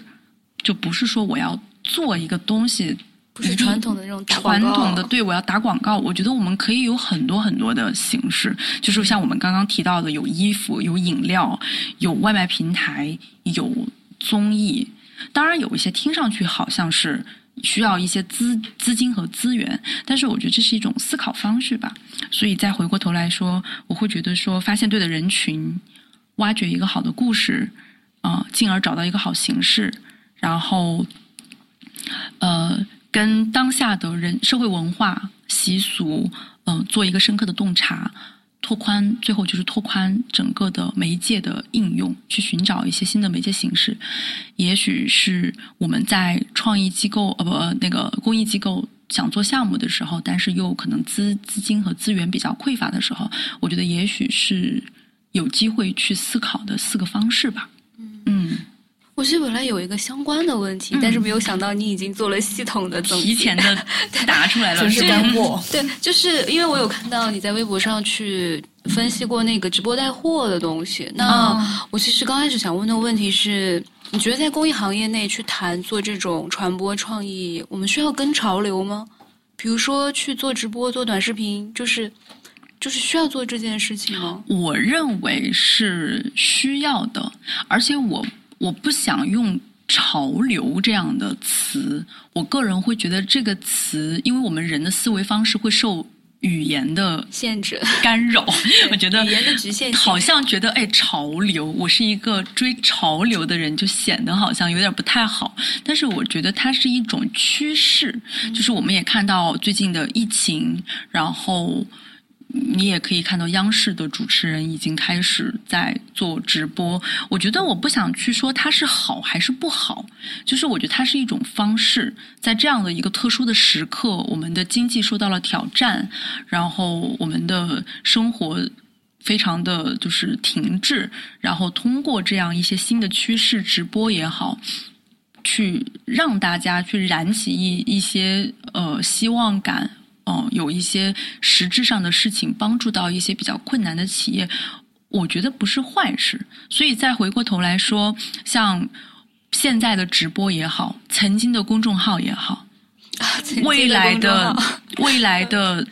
五 G 过来之后，也许会有远程的视频，对吧？我们以后远程医疗，我我觉得可能在短视频的应用上也会更加的日新月异一些。我觉得它都是技术层面的东西。就像我们回到今天刚开始的时候说到，如果当时没有 H 五的发，就是发生小朋友画廊这件事情，不会被那么多的人知道。如果没有移动支付的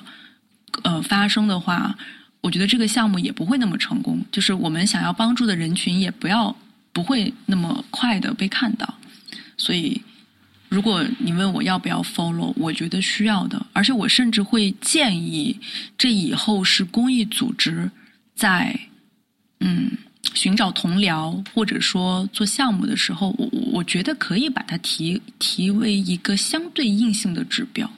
嗯，这个怎么理解？就是有可能在传播知识上面，就是我觉得做公益你不能说，呃，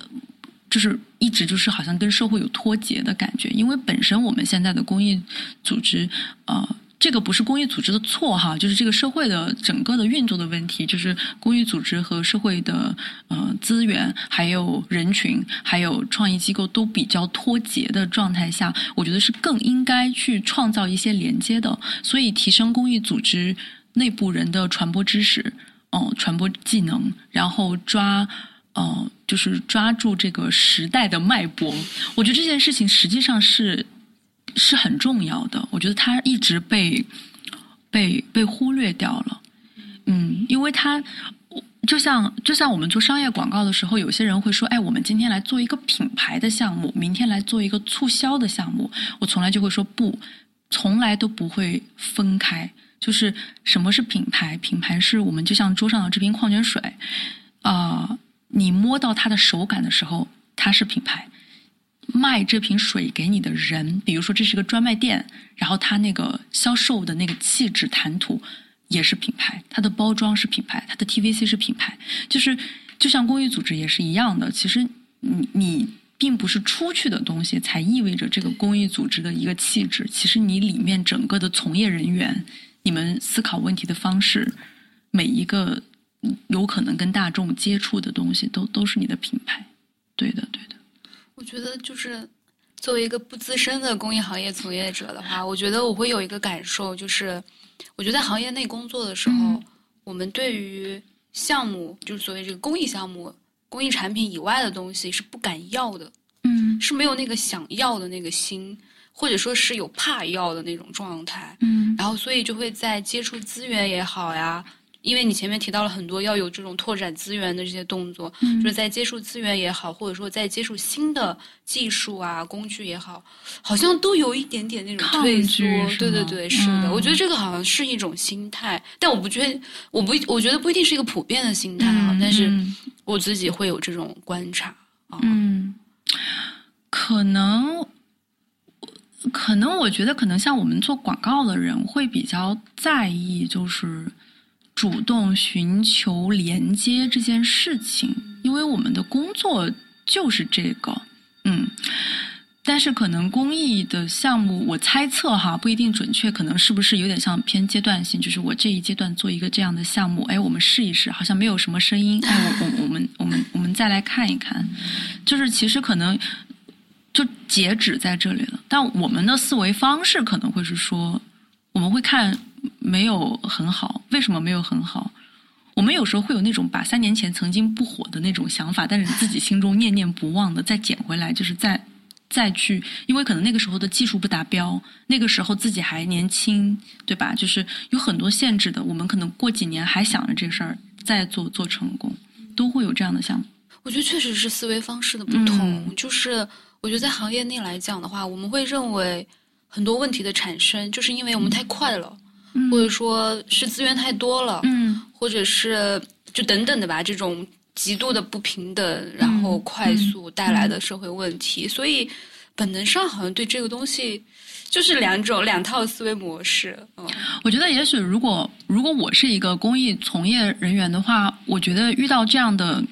困惑肯定也会有了。我觉得这个跟人的很多价值观也有关系，但是我觉得。我觉得你可以想一下，就是你为什么做这一行？嗯，就是你为什么要做这个呢？这个世界上有这么多的行业，有这么多的工作，而且这个是跟你每天的生活都有关系。你为为什么要做这个呢？你最终的目的是什么？我就去想一想那个目的，就是这个目的是不是能够足够让你去做一些，也许让你感到不是很适应，可能需要你做一些改变，但是最终真的能帮到你想要的那个目的。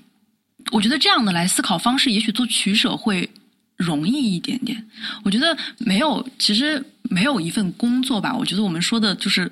现实一点，就是这都是一份工作。我觉得没有一个工作是完美的，每一个工作都有自己好，就是就它好和不好的地方。然后，但是我们最终还是要为那个目的去服务嘛。特别是像我觉得我很佩服做公益行业的人，因为他看上去。跟自己的关系会弱一些，他看上去跟别人的关系会更重一些。我觉得他是需要一个非常 strong 的一个啊坚定感的，对一个内驱力，一个内内心的一种坚持力的这样的一个感觉的。所以在这样的情况下，我觉得都走到这一步了，为什么不再多做一些？改变，跳出一些舒适圈呢？而且我觉得这些改变就真的不是坏事儿。如果他真的是违法犯罪，对吧？咱就坚决制止。但是它只是一些新的科技、新的趋势，而且我们可以在这个过程当中去做道德的把控。如果你觉得这个项目也许会走的过度的，比如说消费主义，或者说。我们走走入了极端女权，我我随便乱举例。如果你觉得走入了一些不太 OK 的点什么的，我我觉得是我们可以去自主的去控制的，嗯，可以去看一下这个东西的，嗯嗯，就是这个确实是一个更高的要求。我觉得我本来想说，这个可能对这个行业的人会是一个 struggle 的过程，但其实我还蛮好奇你这个部分，就是呃。走在前面，快速，对于你来说是一直是积极的、好的吗？他他有让你不舒服、不快乐？当然，当然，当然，我是人啊。对对对，对，就是其实我们每天都在接触新的信息。其实做广告也好，会有，就像我每天都在接受很多新的刺激，就是新的技术。包括我说我我每天要主动去搜很多 case 看，嗯，是挺有意思的。但你天天天看也也很累，你知道吗？就是有时候我真的一天工作下来，我会头疼。就是你一直在用脑，你一直在思考，而且创意这个工作吧，呃，没有办法保证，就是我没有办法保证，说我今天八点我一定能想出一个创意，然后我就下班了。然后这个事情它一直环绕在、萦绕在你的脑中，你可能。根本就没有办法预料什么时候灵感会来，可能是你洗澡的时候，可能是你上厕所的时候，甚至都有。然后，甚至你今天实在是想不出来，你给你朋友打个电话吐吐槽，结果在吐槽的过程中突然想出来了。它就是一种，它会很影响我的生活，然后它也会让我有一点点的急躁。有时候我会着急，因为项目的 deadline 在那里。如果我在那个规定的时间内还没有想出来的话。我就会交一个很很屎的创意出去，我就会我我我又会过不了自己内心的那一关，所以我觉得做这个工作，它的好处是让我保持不断的学习力。我今天要做一个啤酒的品牌，我从不喝啤酒，但是我必须要知道中国啤酒的发展历程，它的人谁在喝啤酒，哪里的啤酒卖的最多，我需要在最短的时间内去搞清楚这个问题，然后再通过创意的形式去帮客户解决他要的问题。他就是这个行业能够保持让我一直学习的状态。它的不好就是它真的很忙，它就是很 push 你一直往前走。嗯，它。更多的某种意义上来说，就是也是一个社会发展的一个一个大的环境造成的。就我妈有时候跟我说：“是不是你们老板特别黑呀，让我们加班啊什么？”我说：“没有啊，我说我们老板也在加班。”就是他说：“你们是不是公司的那个董事长也在？”我说：“对，董事董事长也在。”因为我们。你会觉得是中国的发展太快了，因为我现在在中国做广告，我会觉得是中国的发展太快了。每一天都有新的技术出来，每一天都有新的品牌，网络上的流行的梗一个接一个。你今天还觉得，哎，你说这个梗还挺时尚的，明天就过气了。你就是你会觉得是这个社会真的运转太快了，所以我们作为这个行业不得不去 follow。嗯，这个过程我觉得就是利弊一块儿吧。嗯。对你说到这个发展太快，确实是，就是比如说公益组织的人可以慢慢的做事情，然后花了十年解决一个社会问题，但也许这段时间已经产生了一百个新问题了。对对对对对对对，就是我觉得确实是对人提出了更高的要求。是的，是的，嗯，就是你是靠什么来支持你去面对这些挑战，然后 survive 的？嗯。我自己的话是还是自己比较喜欢吧，热爱嗯，我还是挺热爱的。就是我不太是一个，就是我是一个做事情要求自己心气儿很顺的人。就是 我我没有办法一些客观的条件去强迫我做一件什么事情，比如说嗯，钱呐。或者说名誉啊什么的，我承认它有一定的吸引力，但是对于我这个人的性格来说，不是最重要的。我是从小就喜欢啊创意类的东西，我自己的兴趣爱好就是工作之外的兴趣爱好，也是很喜欢新鲜事物的。我以前唱歌、跳舞，我滑滑板，就是我有很多乱七八糟的爱好。就是我的私人的生活性格，也是一个很热爱新鲜事物。然后去很渴望学习的这样的一个状态，所以广告相对来说是比较适合我的这样的一个性格，而且我很讨厌那个呃反复，就是我不太喜欢做反复的事情，这是我从小就发现的。因为我小时候畅想自己的未来的时候，我我首先否定掉的是老师，就是可能不太适合我，我会觉得。一直在做教一样的内容，好像让我没有那种创造力的快感。就是所以，广告行业对于我来说，一直在接触新的客户。可能同样的客户，今年做和明年做，因为时代的变，就是时代的变化又不一样，所以从来都没有两颗相同的鸡蛋那种感觉。对。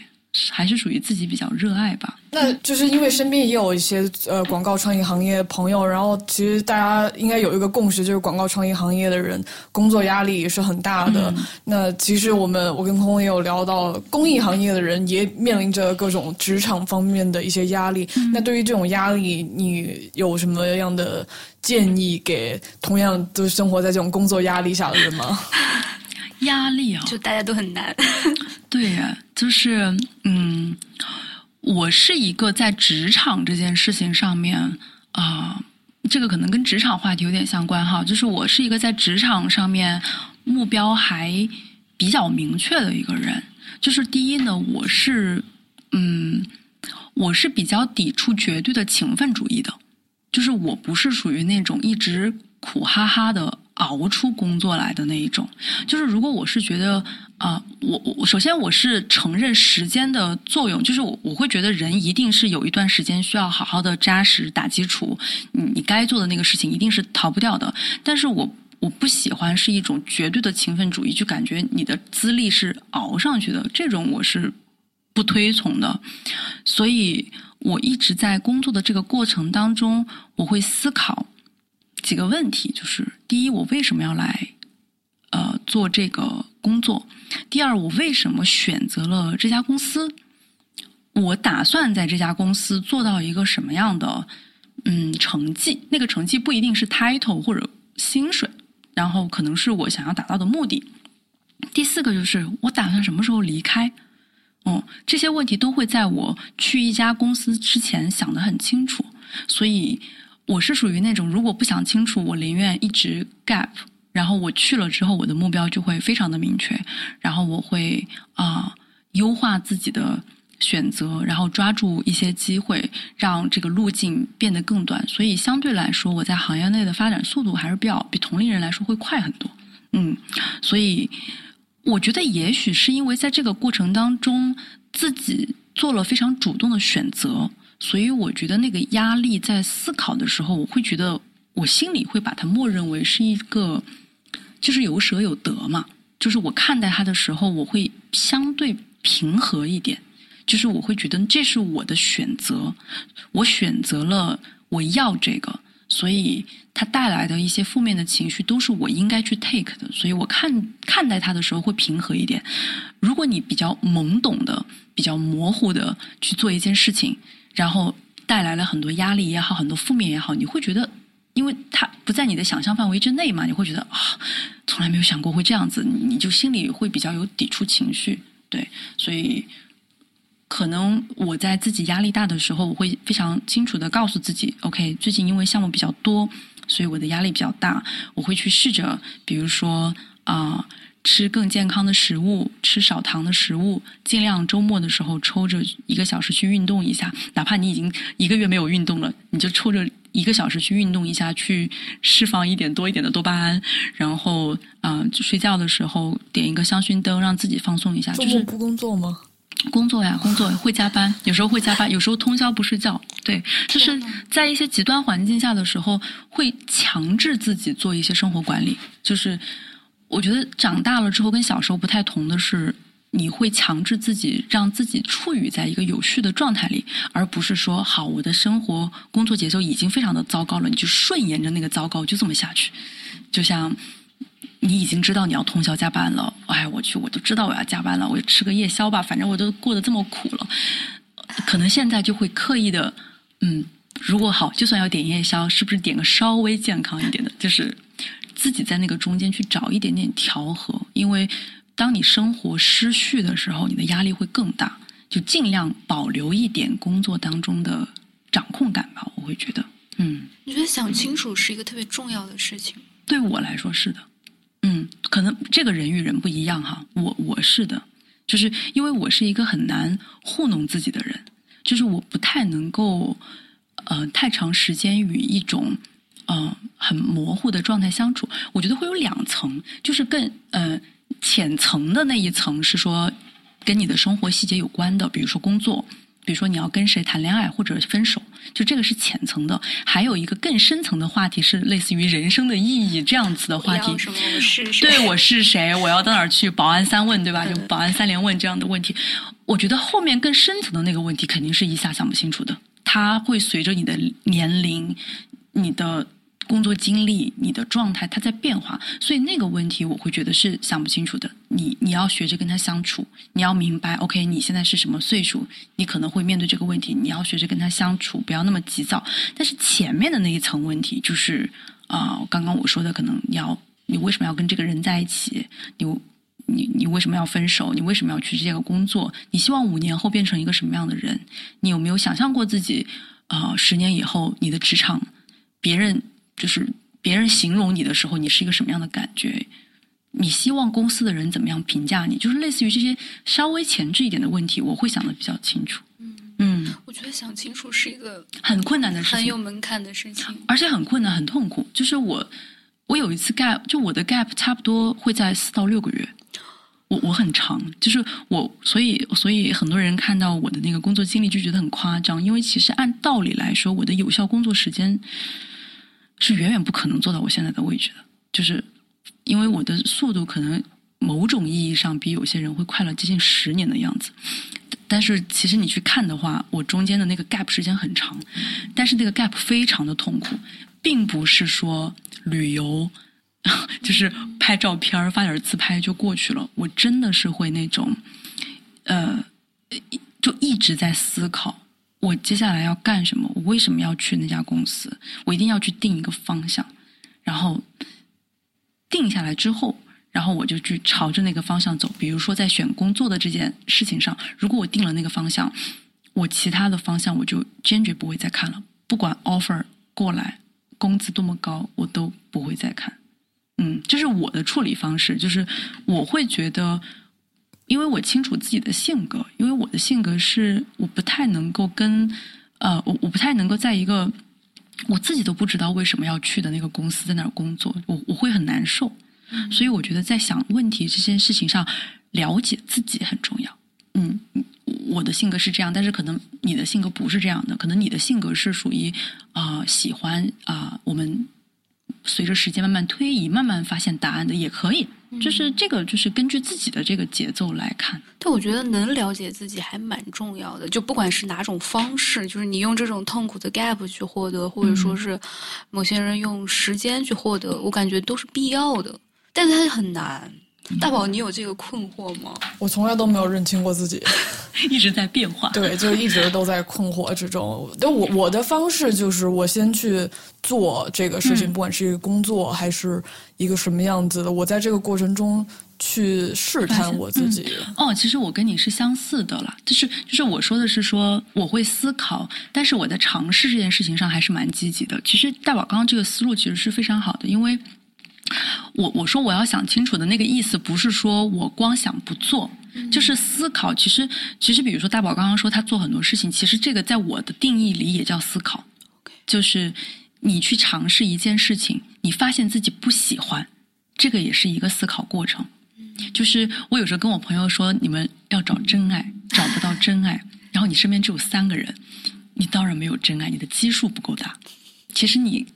找到自己是谁，或者你喜欢什么也是一样的。你从小到大就只会画画，然后你发现你自己不喜欢画画，你说我喜欢什么呢？天天在那想没有用。那我可以建议说，你可以试一下，周末要不要去报个书法班儿，或者你去爬一次山，你去跳一次舞，然后你发现一下，你觉得自己喜欢还是不喜欢。因为人其实是需要获得那个及时反馈的，你其实是通过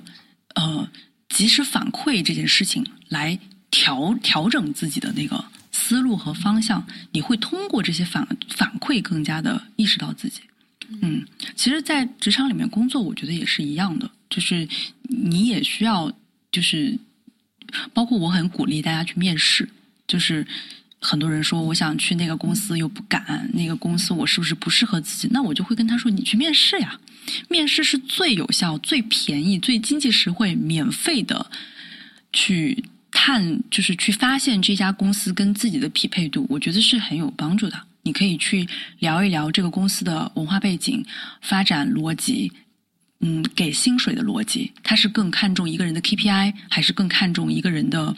呃呃，就是呃潜力，对吧？就是价值观，它到底是怎么在给薪？它是一比一的，就是说哦，你销销量多少，我就给你多少钱，还是说其实我们是看看整体的团队的一个给薪方式？通过这些东西，你都可以了解到，哦，自己喜不喜欢或者不喜欢，跟自己就是 match 不 match。所以，嗯，我不想给大家一个就是就是误导，说我我想就是坐那儿想哈，我觉得我觉得我觉得想是有很多方法的，就是我我 gap 就是在做这些事情，我通过这些方式在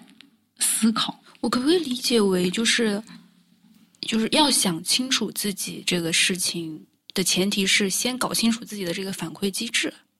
嗯，就是可能有的人是在想，有的人是边做边想，有的人是先做了再说，嗯，但是就是它不是一个绝对的一个方式。嗯，我觉得不是一个绝对的，但是我自己跟朋友聊下来的话，我觉得可能现在年轻人会跟我们爸妈那一代不太一样。就我们爸妈那一代是因为资源比较少，他们的机会不多。嗯，然后我们这一代恰好反过来，我们这一代其实是信息太多了，然后我们就会迷失在那个信息里边儿然后哎，今天别人又做什么，然后特别好，明天又做别人又做那特别好，然后朋友圈每天一刷，怎么谁都比我过得好，就是就是信息会特别多。那我会觉得现在的年轻人，我会比较鼓励真的走出那个信息的茧房去做一些事情，通过这种实质的。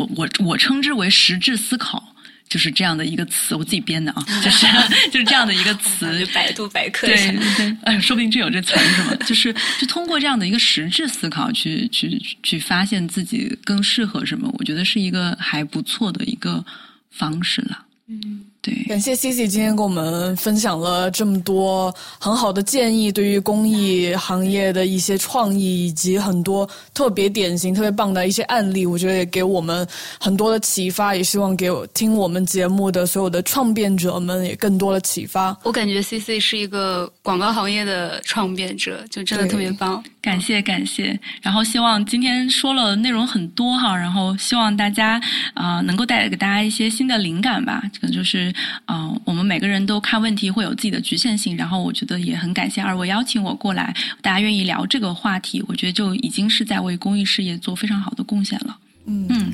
好的，谢谢大家。那今天这期就到这里了，我是大宝，我是空空，我们下期再见，拜拜。